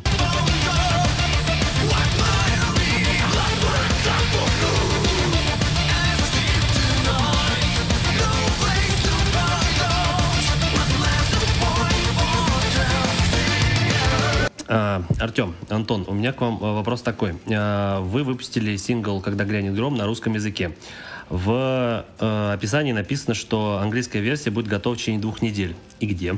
Так, ну, немножко подзатянули. Тут проблема основная, наверное, заключается в том, что я сильно заболел, ну, простыл, собственно, как это бывает у многих зимой. Ну, да. Вот, да, и, соответственно, я не смог вовремя записать вокальные партии. Вот, но они уже, к счастью, давно записаны, все, то есть мы все сделали, собрали, отправили на сведение. Единственное, что теперь немножко откладывает э, выпуск ее непосредственно, мы хотим разом чтобы отдельно, ну, просто людей как бы не мучить уже просто-напросто отдельными постами, да, раз в неделю, раз в две недели. Мы хотим как-то приурочить несколько синглов одновременно. То есть мы же обещали, что будет у нас раз в месяц в среднем выходить новый сингл перед выходом альбома. Вот. И мы параллельно сразу подготовили следующий сингл и хотим их разом выпустить. Вот. Единственное задержки, которые у нас сейчас будут происходить, это ну, связаны просто с техническими нюансами ну, из серии, что те же самые ритейлеры, типа того же самого iTunes и так далее, Uh, ну, это занимает несколько недель времени, чтобы трек появился на всех площадках. Так, стоп. Когда грянет гром на русском, вы уже отдали ритейлерам? Еще нет, мы будем отдавать вместе со всеми. Мы же выпускаем сразу англоязычную версию и будущий новый сингл, который называется, ну, в русской версии «Последний рассвет». А, вот. Он, соответственно, тоже выйдет на двух языках. И вот, соответственно, все четыре трека мы запуливаем на ритейлеры. Вот. Как только они появляются на всех площадках, мы уже, соответственно, э, везде будем Супер. делать официальный релиз. Супер. То есть я думаю, в течение нескольких недель как бы этот вопрос у нас решится. Вот, и мы вас порадуем сразу несколькими треками. Отлично, потому что я, я денег хочу вам занести, понимаете, купить ваши треки, а вы все не выпускаете. Вы чё? Я уже стою, стою уже просто, возьмите мои деньги с протянутыми деньгами, а вы все не, не хотите. Вот. Ну, ну это так. Уже хотим, да. Уже хотите, отлично. Э, вопрос. Э, э, стоит ли тогда ожидать новый альбом на двух языках? Ну, как мы и говорили ранее, половина альбома будет в русских версиях. Стоп, половина. Почему не весь? Ну, это достаточно сложный процесс. Ну, скажем так, чтобы осталась та же самая мелодическая линия, допустим, те же самые ритмические обороты в вокале, да, сама суть э, текста, та же самая идея, те же самые, грубо говоря, слова, только перефразированные, да, на, и переведенные на другой язык, э, чтобы все это, чтобы песня не звучала по-разному. Ну, кто-то так чтобы... делает, кстати. Ну, и, и это очень сложная задача, на самом деле, чтобы это не звучало глупо на одном из языков. Ну да, чтобы не жертвовать как бы смыслом да, и красотой. Да, не, не смыслом, да, не красотой партии, соответственно. Поэтому это очень тщательный такой и долгий процесс подбора слов, так чтобы это все грамотно все прозвучало и было круто, а, равнозначно на двух языках. Ну, это один нюанс. И второй момент, ну, скажем так, у нас есть некоторые, ну, достаточно жесткие, агрессивные треки на альбоме, которые на русском, наверное, бы просто не прозвучали бы так жирно. Угу, угу. Я вот. понял. Не знаю, как это иначе объяснить, но вот просто-напросто английский в определенных моментах он именно создан для того, чтобы где-то вот так прям навалить жестко. Вот. На русском языке это либо может как-то вульгарно, что ли, звучать. Ну да, да, понятно, да. То есть, знаешь, когда э, когда ты там э, слушаешь какой-нибудь павер на английском, и там есть какая-нибудь пафосная строка, там «Riding through the sky», э, это считается нормально на английском, но когда ты включаешь альбом нашей группы «Арктиды», и там э, фраза «Сегодня мы штурмуем небеса», ты понимаешь, что на русском это не звучит совершенно. Ну, к слову, штурмуем небеса не, не, не такая уж плохая фраза, но, но оседлать дракона, например, да, было бы уже, конечно, дико смешно. Да, это было бы очень смешно, Или но... там нас, нас окружил гномов отряд эпидемии, что вызывает до сих пор у меня приступы смеха. Да, да, мне кажется, наш язык э, для фэнтези не очень годится. Вот. Ну хорошо, давайте. Тогда сейчас у меня к вам маленький последний вопрос а, из серии а, «Я украл это у Дудя». А, э, Артем, э, к тебе вопрос. Смотри, оказавшись перед Костяном Мальвестамом, что ты ему скажешь? Снимай штаны. А я, я бы сказал, вернись и спаси Скорсиметри. Что, настолько вы считаете плохо без него в Скорсиметре?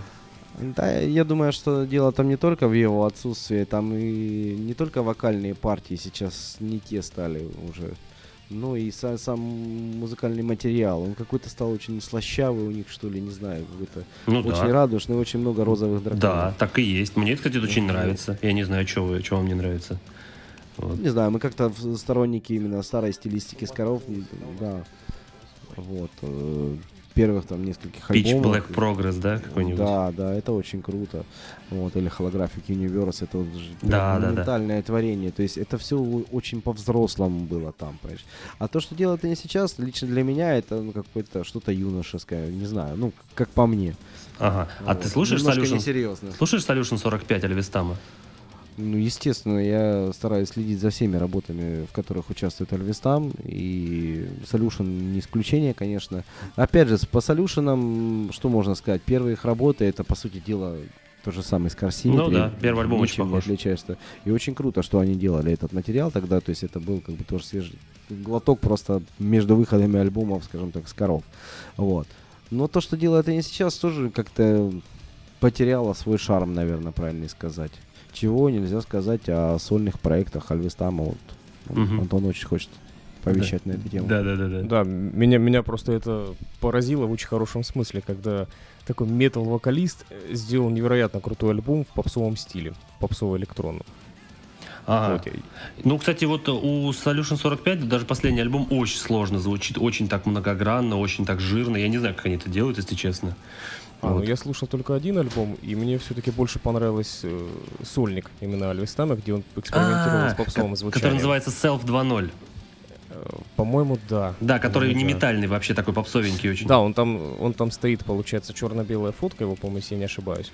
Ну да, да, да, такая. Да, это хороший очень сольник, да, мне тоже очень да, нравится. очень крутой сольник. невероятно и как он там. И поет. Очень круто, да. То, что вот он реализовал себя в этой стилистике. Я даже интервью как-то читал, он говорит, мне, говорит, безумно всегда нравилась вот эта тема, и я хотел ее реализовать, и вот реализовал. Мгм. И получилось круто, как Да. мне кажется. Согласен. Ну хорошо, на этом мы блок э, любви к Кристиану Левистаму закрываем. Вот. Ну и вообще э, блок про Илидинс мы закрываем. Вот. И переходим к следующей теме, э, которая называется «Пиратство в эпоху киберпанка».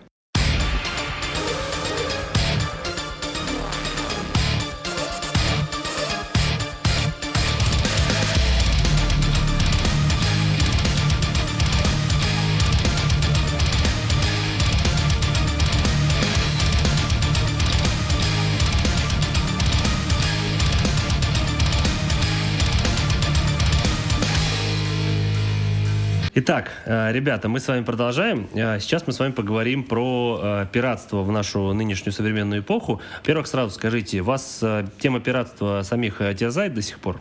Да я прямо сейчас готов на абордаж пойти. Понятно. Но в целом, вот даже с точки зрения своей группы, вы сталкивались с пиратством? Да как бы правильно сказать, наверное, у нас не так уж сильно это касается. Почему? Потому что, наверное, не тот больш... не настолько большой объем у нас слушателей, да, в мире, чтобы прям, ну, как бы сильно из этого париться. Понятно, что на родине у нас э, народ как бы никогда практически не покупал, ну и основная масса, по крайней мере, людей. Вот, и музыку. И продолжают, собственно, также качать все это дело. И более того скажу, я, я такой же, и совершенно не, исклю- не исключение. Я тоже, собственно говоря, качаю эту музыку, да, и слушаю там ВКонтакте и так далее. Вот. Единственное, что если команда мне действительно как бы нравится, мне вообще вот не влом, собственно говоря, потратиться и купить их творчество. А, У меня до сих пор есть и коллекция дисков, вот, и годных. Они лежат там просто потому, что они вот есть и все. То есть, как бы, слушаю я в любом случае все так же эту музыку ВКонтакте, но какую-то некую дань, как бы, уважения, да, э, творчеству музыкантов я отдал. Вот. Мгм. То есть... э, То есть? То есть, я не знаю, тут неоднозначное отношение к этому вопросу. Э, Ну подожди, то есть ты считаешь, что кому надо, те купят? Да, наверное, это правильная позиция. То есть те, кто действительно хочет э, купить, э, э, те купят э, и как-то команду отблагодарят, да, будь то это краудфандинг там или где-то покупка просто трека э, там на iTunes, вот, либо это уже покупка на концерте, к примеру, физического носителя, вот. А те, кому это не особо нужно, да, у кого там, не знаю, кто не хочет последнюю копейку от души отрывать, ну, значит, не настолько важно ему это творчество, вот и все. Ну, смотри, а вот э, как вот позиционировать, например, таких людей, как я? Я, например, а, не пирачу уже больше трех лет. Я вообще ни одного трека не скачал за последние три года. Все, что выходит, я захожу в iTunes, просто тыкаю. Купить, купить, купить, тыкаю. Ну, потому что для меня это модель поведения абсолютно обычная. То есть вышел трек, купить. Вот у меня тоже жена вот с недавних пор тоже так вот всеми сидит, тыкает. э, Купить, купить, купить. То есть, ну, мне Слушай, кажется, это ну, же тоже... Да, это достойно уважения.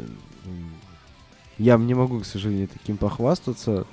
Но, в общем-то, ин- интересно э, встречать таких людей, как ты, потому что, как мне кажется, это в наше время, ну, может быть, уже и не такая большая редкость, но, тем не менее, не часто Ну, встречаемый м, типаж.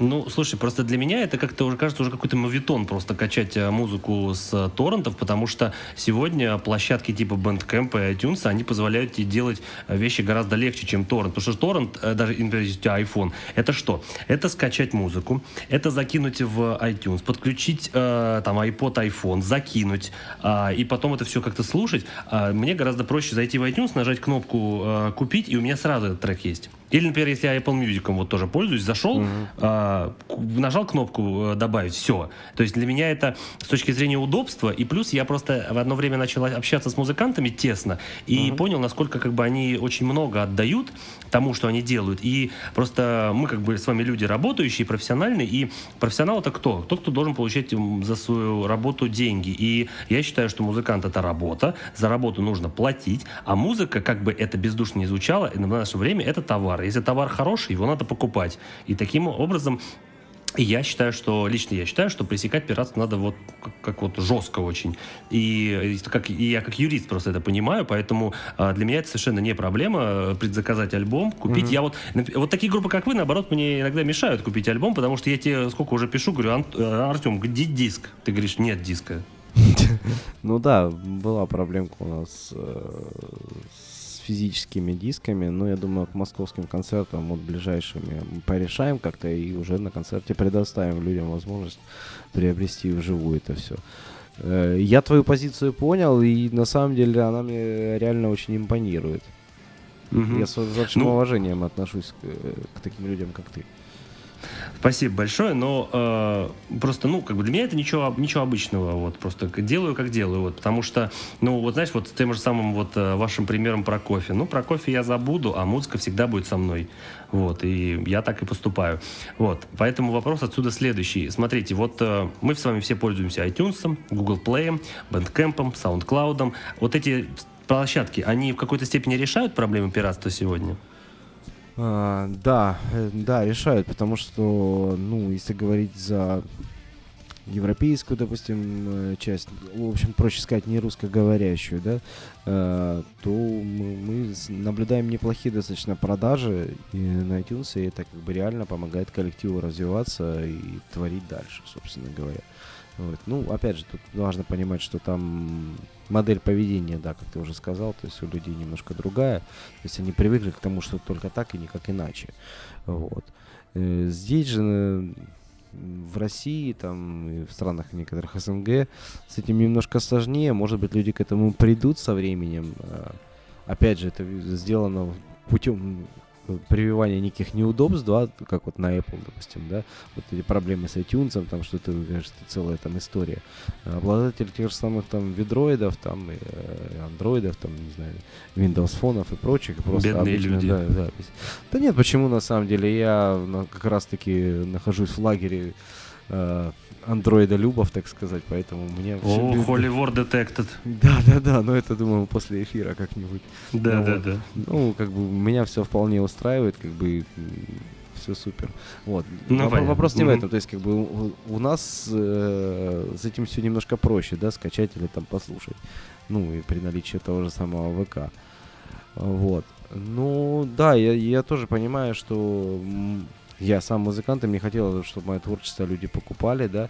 Поэтому для российского рынка, я думаю, неплохой вариант, да, как-то поддержать исполнителя, это краудфаундинг, да, то есть как-то людям, возможно, как-то проще донести, что вот нужно сделать вот так. Вот. Угу.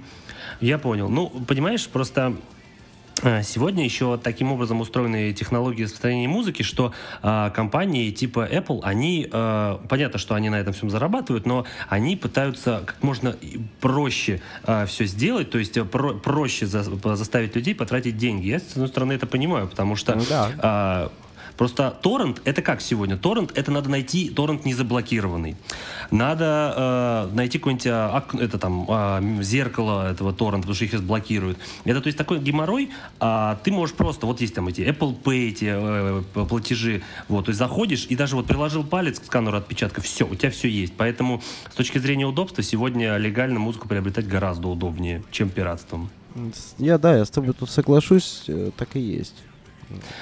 И, кстати, вот, э, например, э, как, например, я, э, просто когда у меня стукнуло в бошку, что пиратство это отстой, и надо с этим бороться, я решил проблему очень просто. Поскольку в моем кругу все знают, что я поклонник творчества, не творчества, а техники Apple, то когда Apple презентовали вот Apple Music, стриминговый сервис, через который, кстати, я и вас тоже слушаю, вот, но альбом при этом все равно купил, вот, но суть в том, что я понял, насколько это крутая, крутая вещь, стриминг, и я просто что говорю, я просто, у меня, например, вот жена очень долго там пользовались и ВК, там, и торрентами, и друзья тоже другие. Я им говорю, чуваки, зачем вам это все? Зачем вам держать в э, музыку в каком-то ВК только из-за того, что это бесплатно? Если это все просто вычистят однажды. И просто вот говорю, попользуйтесь Apple Music, он три месяца у него бесплатно. Вот попользуйтесь, это легально и несложно. И теперь у меня э, все друзья, практически все друзья, у кого Apple техника пользуются Apple Music, и, например, даже те, у кого Android пользуется Apple Music, у меня жена пользуется Apple Music, и я слышу от них такие вещи, типа, а зачем теперь нужен ВК вообще?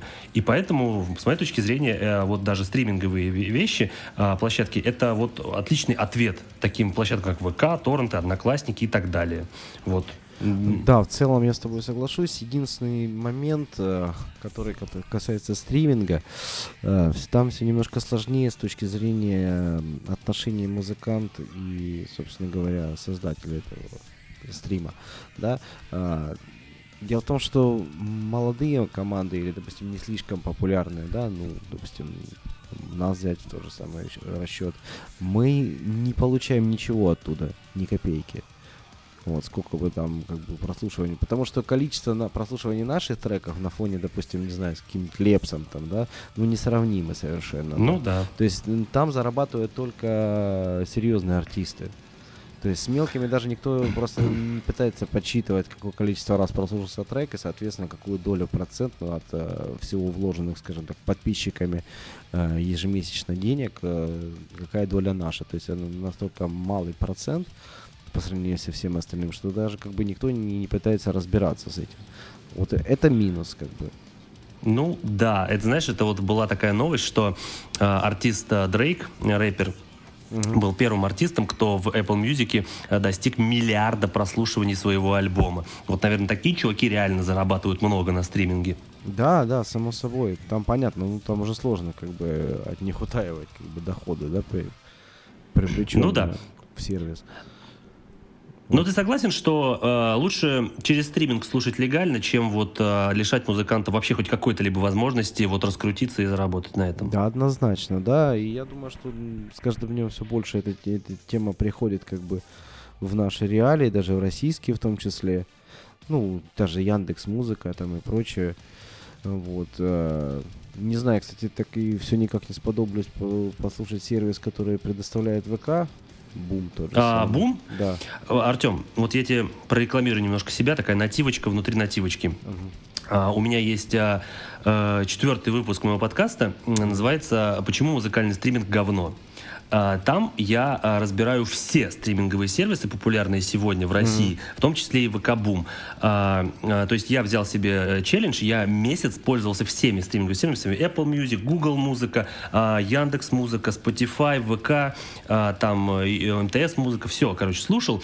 И могу сказать, что ВК-бум — это самое большое говно из всех стримингов, которые только можно представить. Потому что... Я предполагал сути, что-то подобное. Понимаешь, а, с тебя просят 149 рублей в месяц за этот а, стриминговый сервис, но а, единственная фича, которую ты получаешь за эти деньги, это просто то, что нет рекламы между треками. Во всем остальном ВК Бум это та же самая тупая мусорка, как, как и обычный ВК. Ты вводишь название исполнителя, и там тебе просто такая каша тебе из треков предстает. Иногда это пьяно а, кавер, то есть ничего там лицензируемого особо нет. Там Я согласен, то, что да. В последнее время прям очень печально все стало ВК с музыкой, потому что, да, вообще невозможно найти какой-то трек в оригинальной да. версии. Поэтому бум вообще не пользуйся. Я тебя просто вот заклинаю им не пользоваться. Если ты пользуешься андроидом, лучше Google Play музыку. Вот возьми, попользуйся месяц бесплатно. Или Apple музыка, которая на андроиде есть. Просто попользуйся и пойми, что это лучше. Бум не надо вообще лезть. Это я просто заклинаю. Я вот, понял. это говнище говничное. Хорошо, да. прислушаюсь, пожалуй. да. Вот. Хорошо. Э, вопрос э, следующий по этой теме. Скажите, э, должен ли закон ужесточать наказание за пиратство? То есть не просто штрафы, блокировки, а как-то более существенно. Мне кажется, здесь как-то стоит подойти с какой-то более добровольной точки зрения. Вот, потому что не секрет, что у нас в стране есть некоторые проблемы с менталитетом, вот касательно и вот этого в том числе. Вот. А если, к примеру, сделать это не кнутом, а больше пряником, но таким, чтобы это было интересно человеку, чтобы он понимал, например, что пиратство это плохо. Ну, э, я согласен с точки зрения, что надо пряником, но, например, э, я прихожу э, в магазин э, музыки, магазин дисков, и говорю, здравствуйте, дайте мне, пожалуйста, э, альбом Майкла Джексона. А мне говорят, а у нас нет, нам не завезли. И он такой, пойду в ВК послушаю. Ну, Или тут... я прихожу, говорю, дайте мне диск Иллидиенс. Мне говорят, у нас нет. Ну, тогда надо оставлять почту этим магазинам, чтобы сразу писали нам. Ну да. На самом деле здесь есть еще один маленький нюанс, э, вот как мне кажется, это то, что, к примеру, а вот вдруг тебе альбом не понравится, к примеру, да? Ну? Э, что в таком случае? А ты, к примеру, его уже предзаказал, купил. Э, я могу тебе сказать, э, как я решаю этот вопрос, э, потому что мне тоже много раз это говорили, вот друзья-музыканты говорят, а если тебе не понравится, что ж ты предзаказываешь сразу? Я отвечаю просто, что, во-первых, когда ты приходишь в Макдональдс, ты не знаешь, понравится тебе бургер или нет, ты просто его покупаешь. Вот. А во-вторых, а, есть такие замечательные вещи, как э, синглы, когда ты слушаешь и понимаешь, может тебе понравится или нет. А во-вторых, э, даже в-третьих, когда ты заходишь в iTunes или в Google Play музыку, тебе дают послушать, например, 30 секунд трека. Ты его слушаешь и понимаешь, что да, наверное, меня цепляет, я куплю. А, на худой конец ты можешь э, оформить месячную подписку на стриминговые сервисы и просто попробовать послушать, нравится тебе или нет. Вот. И я считаю, что это абсолютно нормально. Покупать да, товар, если да, вот, э, не знаю, слушай синглы, смотри клипы, а, читай рецензии, а, слушай превьюшки, а, пользуйся стримингом, вот, но, как бы, если мы рассматриваем все-таки музыку как реально хороший товар, то иди покупай. В чем проблема? Я, ну, например, не вижу проблемы. Кстати, здесь есть такой, да, действительно приятный элемент неожиданности, который мы утратили, когда вот мы покупали кассеты. Тогда даже да. ни интернета не было, ничего, просто там друг сказал, а, там классный альбом, давай там купи, тебе понравится. Да. И Я тогда, да, это, это была крутая неожиданность тогда в те годы. Да, да, да в этом вот. была какая-то фишка, атмосфера своя, вот. И, и тогда, кстати, отношение к музыке, в принципе, было другое. Угу, Я очень абсолютно. иногда такая приятная ностальгия по тем временам, потому что э, более пристальное внимание уделялось каждому треку на альбоме, потому что и вот ты вставил эту кассету, к примеру, или тот же самый компакт, да, и от начала до конца слушал его, и понимал вот всю ту суть, которую музыканты хотели донести, то есть полностью целостным альбомом, то есть как они расположили эти треки один за другим, именно в таком порядке, а не в каком-то другом. Э, может быть, какая-то общая концепция в альбоме есть, то есть и у тебя в целостное впечатление об альбоме создается, а не то, что там как-то где-то краем уха, там пока там что-то делаешь, там переписываешься с кем-нибудь, послушал одну песню, потом другую песню там другой группы совершенно, то есть и все, вот уже как бы нет того разбора, скажем так, каждого трека на какие-то составляющие, потому что, ну, зачастую это поп-музыка э, превалирует такими треками, в которых не нужно вдумываться, да, в, в то, что, что за материал в, в треке, собственно говоря, передан, какие эмоции хотели музыканты передать, какими-то там интересными решениями. Там все как бы на поверхности. Э, в нашей же музыке важна многогранность, и вот ее, ее на самом деле тяжело услышать э, зачастую с, прям с первого захода. То есть, да, я, есть некоторые треки, вот те же самые, взять тех же In Flames, да, я уже слушаю их многие годы, и каждый раз для себя что-то новое открываю в них. То есть, какую-то новую фишечку, под которую я сейчас, на которую я сейчас смотрю под другим углом. Вот. Ну, это все потому, что как бы эти треки я слушал на самом деле когда-то, когда они только появились на диске. И этот диск просто затер до дыр. И вслушивался в каждый трек, то есть смаковал, скажем так, его. Вот. Сейчас э, кого-то надо, слушателя ну, ну, нужно, видимо, уже удивлять просто с первых там, трех секунд, что просто твой трек не перемотали. Ну, э, с одной стороны, да, но как бы мы можем столкнуться с тем, что надо, блин, упрощать настолько, чтобы вообще чувак, э, человек ни о чем не задумывался. Я вспоминаю, кстати, еще, э, когда мне было, наверное, лет 13-15, вот, тогда было круто, когда ты покупаешь кассету там э, Sony Music, если я не ошибаюсь, да, потому что э, были кассеты там за 20 рублей, по-моему, они. Вот, и там какой-то минимальный там разворотик, название песен, а когда ты покупаешь лицензию, там тебе и вот этот самый буклет огромный такой, и вот облада, обладание вот этой вот вещью, это тоже была какая-то магия в этом. То есть ты вставляешь кассету в плеер и параллельно начинаешь изучать буклетик и прям полностью вообще погружаешься. Да, я вот, согласен. Вот это и было при очень круто.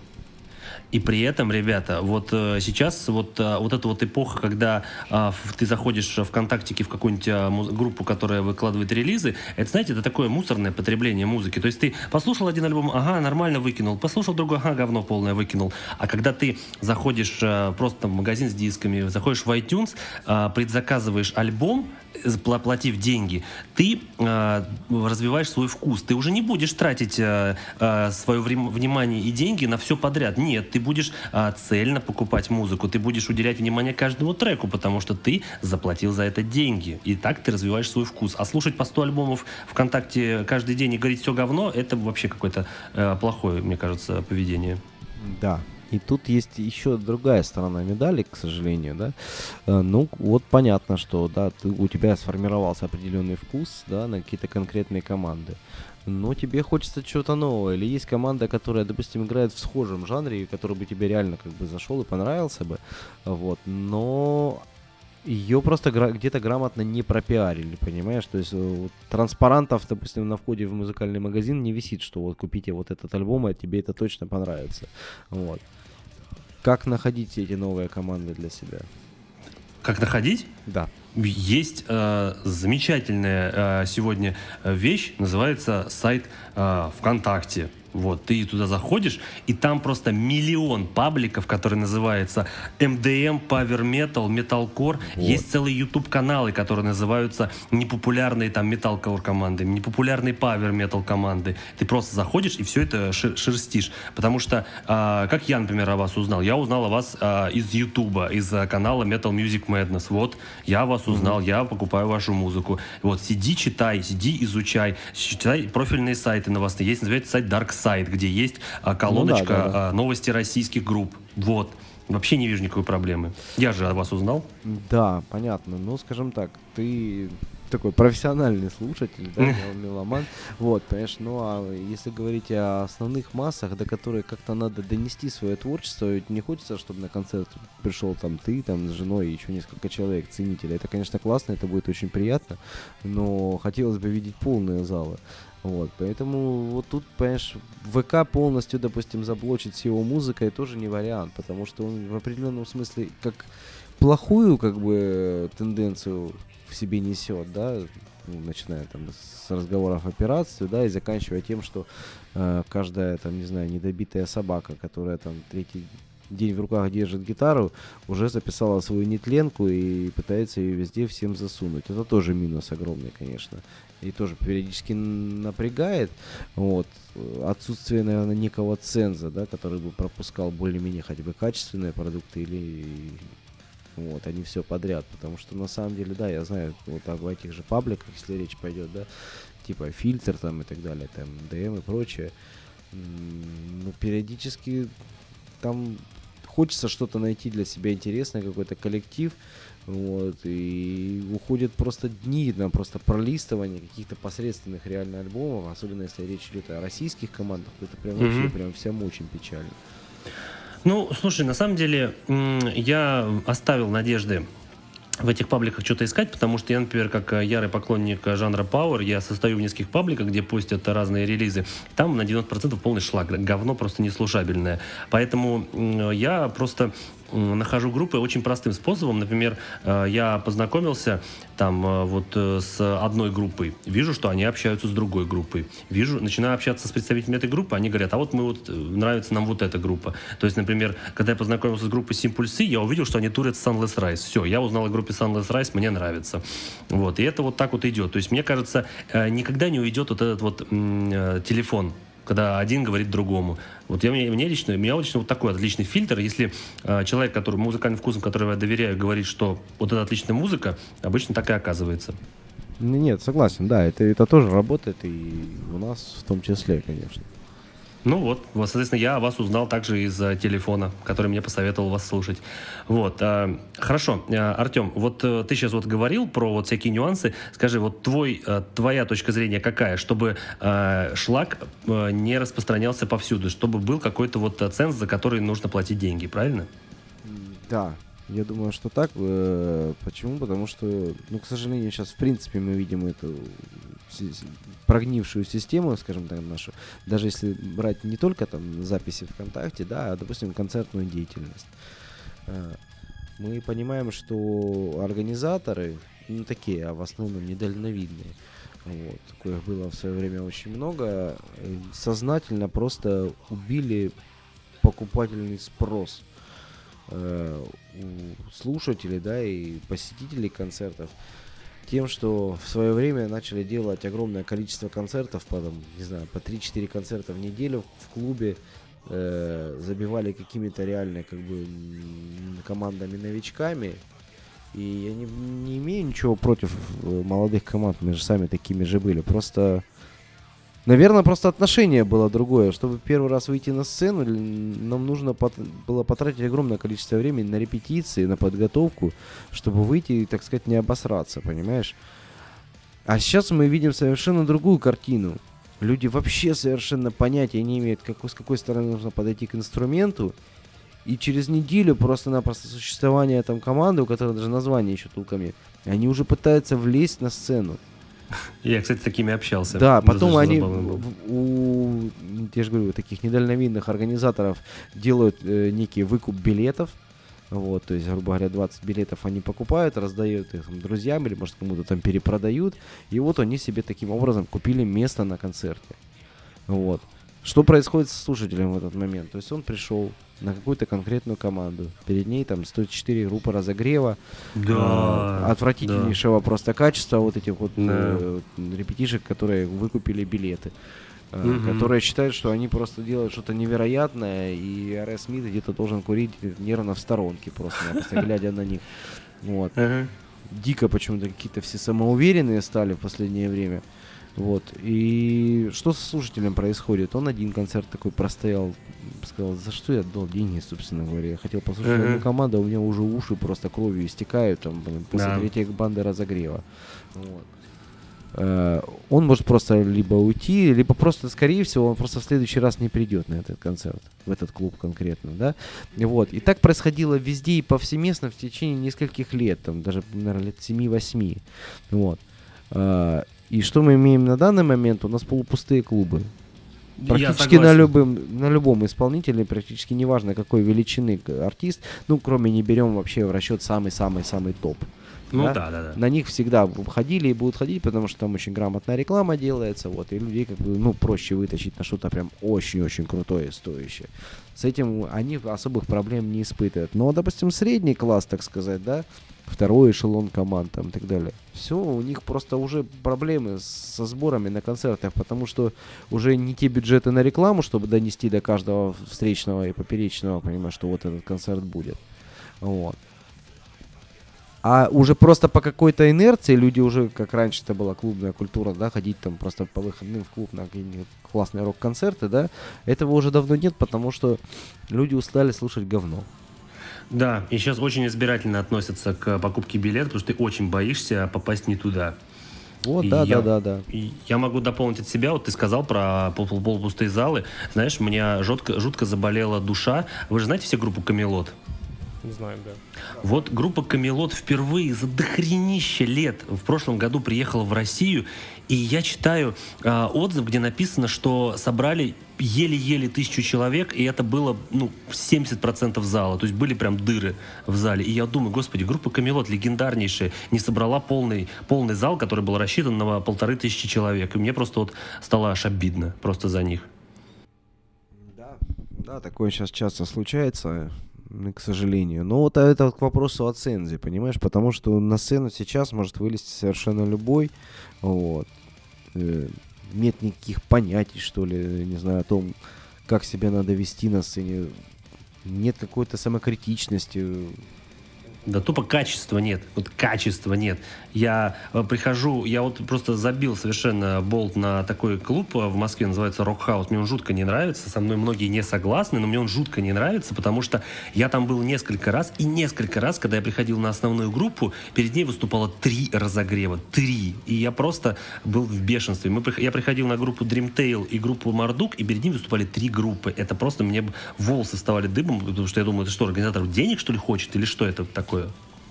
Насчет Цеца, кстати, я вспомнил, наверное, когда мне было лет 13, еще я не играл в э, и мой первый концерт, я помню, вот мы репетировали там, и мы репетировали, грубо говоря, у организаторов на точке. Вот. И, э, собственно говоря, вот эти два человека тогда взяли на себя, наверное, вот как раз-таки ответственность за ценз. Потому что они говорили, ребята, вы, вы не готовы, там, мы там что-то там рассуждаем, знаешь, там насчет концертов, вот, там, круто было бы выступить. Они, так, ребята, вы не готовы, вы занимаетесь еще там техникой, вы занимаетесь музыкальностью, материалом, туда-сюда. Вот, мы что-то там хихи-ха-ха, а вот сейчас я понимаю, насколько это было круто. То есть мы репетировали у организатора, и организатор присматривал, можно ли нам выступать на концерте. вот это был тот самый крутой ценз. Понятно, что э, там, все это вкус и все это субъективно, но в данном случае этот субъективный ценз брал на себя вот этот организатор. Да, это, это очень круто. круто. И это окупалось. А сегодня непонятно как-то да, все. Да, то есть, понимаешь, все, все же как пошло. Хотелось э, когда-то быстро срубить каких-то легких денег, да, конкретно там с, кон- с конкретной команды разогрева там столько-то взять, там за выкуп билетов еще столько-то, вот. Mm-hmm. То есть, ну, это, это малые реальные деньги, которые сегодня тебе принесли, завтра принесли, через месяц еще и приносят тебе деньги, доход какой-то определенный, да, э, а через год индустрия умерла, все. Именно поэтому в Москве а, куча клубов сейчас закрывается, переименовывается, переп- перевыкупается. Короче, сегодня ты выходил в один клуб, завтра другой, потому что другой владелец, организатор обанкротился. Вот как-то да, так у нас происходит. Да. Касаемо Рокхауса, я с тобой совершенно согласен. Угу. Да, площадка на самом деле, к сожалению...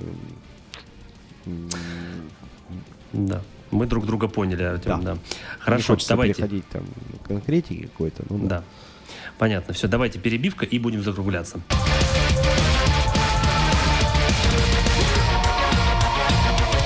Ребят, у меня к вам э, вот такой вопрос, последний по теме. Смотрите, мы вот с вами много говорили про краудфандинг.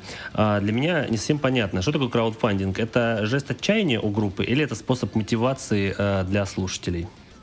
Ну, уже неоднократно за сегодняшний вечер, мы говорили об этом, косвенно касались этой темы. А, это мотиватор скорее. Вот, то есть, если человек, допустим, не хочет, как вот, да, как ты покупать альбом, допустим, на iTunes, там, или за стримы платить э, непосредственно, да, у него есть возможность таким образом поддержать команду. То есть, может, это просто другой подход. Цель-то, по сути дела, одна и та же, просто-напросто, чтобы у коллектива были какие-то средства на то, чтобы записывать этот альбом, да, его грамотно издавать, вот, и, ну, то есть, в нашем случае там уже не стоял разговор о там конкретном каком-то заработке, да, мы его получим так или иначе с концертов, там, с мерча или там с покупки треков э, западными слушателями или такими людьми, как ты, да, вот. А, ну, то есть определенная категория людей, в любом случае, которая хотела бы нас поддержать, они в любом случае это сделали посредством краудфандинговой площадки. Угу.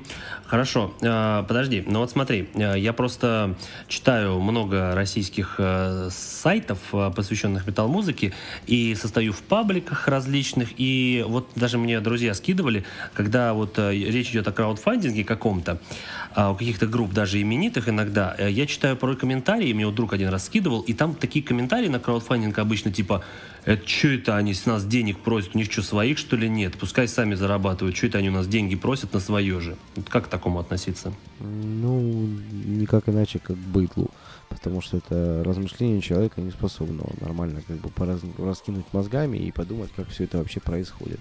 Тем более, что большинство музыкантов плюс-минус разжевывает, как бы, в, так сказать, предвыборных кампаниях, да, вот этих фаундинговых. А, объясняет, э, почему и как вообще, собственно говоря, все это происходит, и чтобы не возникало каких-то вопросов, там, на что и кто кому скидывает. Вот. Теперь следующий вопрос. Э, да, немного на самом деле напрягает еще и другое отношение, когда, знаешь, человек там положил 100 рублей и э, искренне считает, что теперь команда ему должна, там, не знаю, раз в месяц отчитываться там о проделанной работе. Нет, нас никто не нанимал, давайте как бы не путать понятия. А вот, э, вы вложили деньги в создание альбома, скажем так, да, как, как такой маленький акционер, да, и аль- альбом будет, соответственно, вот это то, на что стоит рассчитывать, да, или, соответственно, на какие-то условия, которые были перечислены непосредственно там на, на краудфандинговой площадке. Вот. Ну и часто есть... группа пишет, за что, что вы получаете за свой Да, за да, свой фонд. именно так, да, то есть, как бы, ну, не больше, не меньше. То есть, а некоторые люди, конечно, начинают наглеть, и это напрягает, конечно. А вам вот. так писали? Э, несколько раз было такое, да. Ой, а где, где? Я же вложился. Ну да, типа, я же вложил косарь, где мой альбом, там и все такое. Ну, ну такое, это... это же добровольное начало.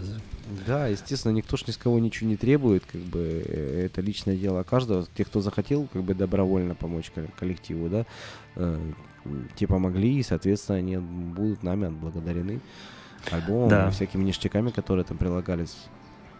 Да, вот на самом деле я тоже вот размышляю вот о таких вещах, и на это, наверное, поэтому мне пока не хочется никак э, вот монетизировать э, подкаст, потому что а, если я что-то такое начну делать, то обязательно будут такие вопросы типа «я деньги плачу за что вообще?»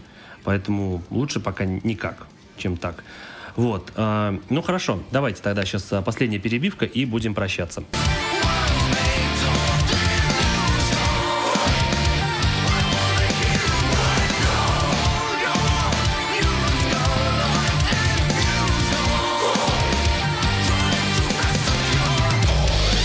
Итак, э, ребята, Артем и Антон, я выражаю вам огромную благодарность э, за то, что вы сегодня побывали у меня в подкасте. Я не безумно э, рад и безумно вот счастлив, что наконец-то вы пришли, потому что я вообще не мог мечтать, что вы у меня будете. Вы у меня самые большие, самые крутые гости на данный момент. Так что спасибо вам большое, что были. Спасибо за интересные, развернутые ответы и прям вот за то, что вы прям вот столько всего классного и рассказали. Так что спасибо вам. Тебе тоже спасибо. Было интересно поворошиться внутри своей головы. Вот. Это было круто. Да. Еще раз, Жень, да, спасибо огромное. Нам тоже было реально интересно пообщаться с тобой. И темы такие прям необычные поднимались, нестандартные для интервью, да. То есть было реально круто. Вот. Ну, Мы рады слушайте, поучаствовать. Ну, потому что, знаете, как я просто как бы пользуюсь а, методом, что э, группе интересно, когда ее вот с ней общается человек, который в ее творчестве все-таки разбирается. А когда в, к вам приходит какой-нибудь журналист какого-то сайта, и ему вообще пофиг на то, что вы играете, он вообще вас не знает, и просто такой, ну, расскажите о себе, а откуда вы, а какие вы вообще играете вот песни, а о чем вообще ваши песни. И ты просто читаешь понимаешь, что это просто такое отстоище. Вот, ну, поэтому... Да. Ну, тогда обычно используется копипаста такая заготовленная. Да, да, да. Просто ну, это реально такой отстой просто. И поэтому э, я никогда не зову в подкаст э, тех, кого я не слушаю. У меня даже вот писали люди, типа, а можно к тебе там звать кого-то, чтобы пропиариться? Нет, никогда. Только люди, которые вот э, мне действительно интересны. А вы были мне очень интересны. Я творчество Иллиденс люблю, уважаю, и ваш альбом очень жду. Ну и давайте, на прощание скажите вот э, точно, четко, когда выйдет альбом новый? Так, это очень компрометирующий вопрос, вот, потому что мы на самом деле сами не знаем, это все зависит. Но ты сказал того, весна. Да, весна, но это же не точная дата. Вот. Артем же не уточнил, какой год. Да нет, нет, конечно, в этом году все выйдет, а альбом реально как бы готов, то есть осталось все дело дописать, досвести и поставить это все на, собственно говоря, площадке Э, международные. Вот, поэтому альбом уже совсем скоро, уже горяченький, ждет своих слушателей. Вот, я думаю, как бы каждый найдет в нем что-то свое для себя, потому что он очень разноплановый, и постараюсь сделать его максимально разнообразным. Вот, Отлично. как и наши вкусы на данный момент. Э, всем слушателям огромное спасибо, что вы с нами. Вот, да. Приходите на наши концерты, вступайте Приходите. в официальное сообщество, следите за новостями. Да, и э, обязательно э, купите новый альбом Illidians, иначе я вас всех люто ненавижу. Вот. На этом мы прощаемся. Вот. Всем большое спасибо. Всем пока. Пока-пока.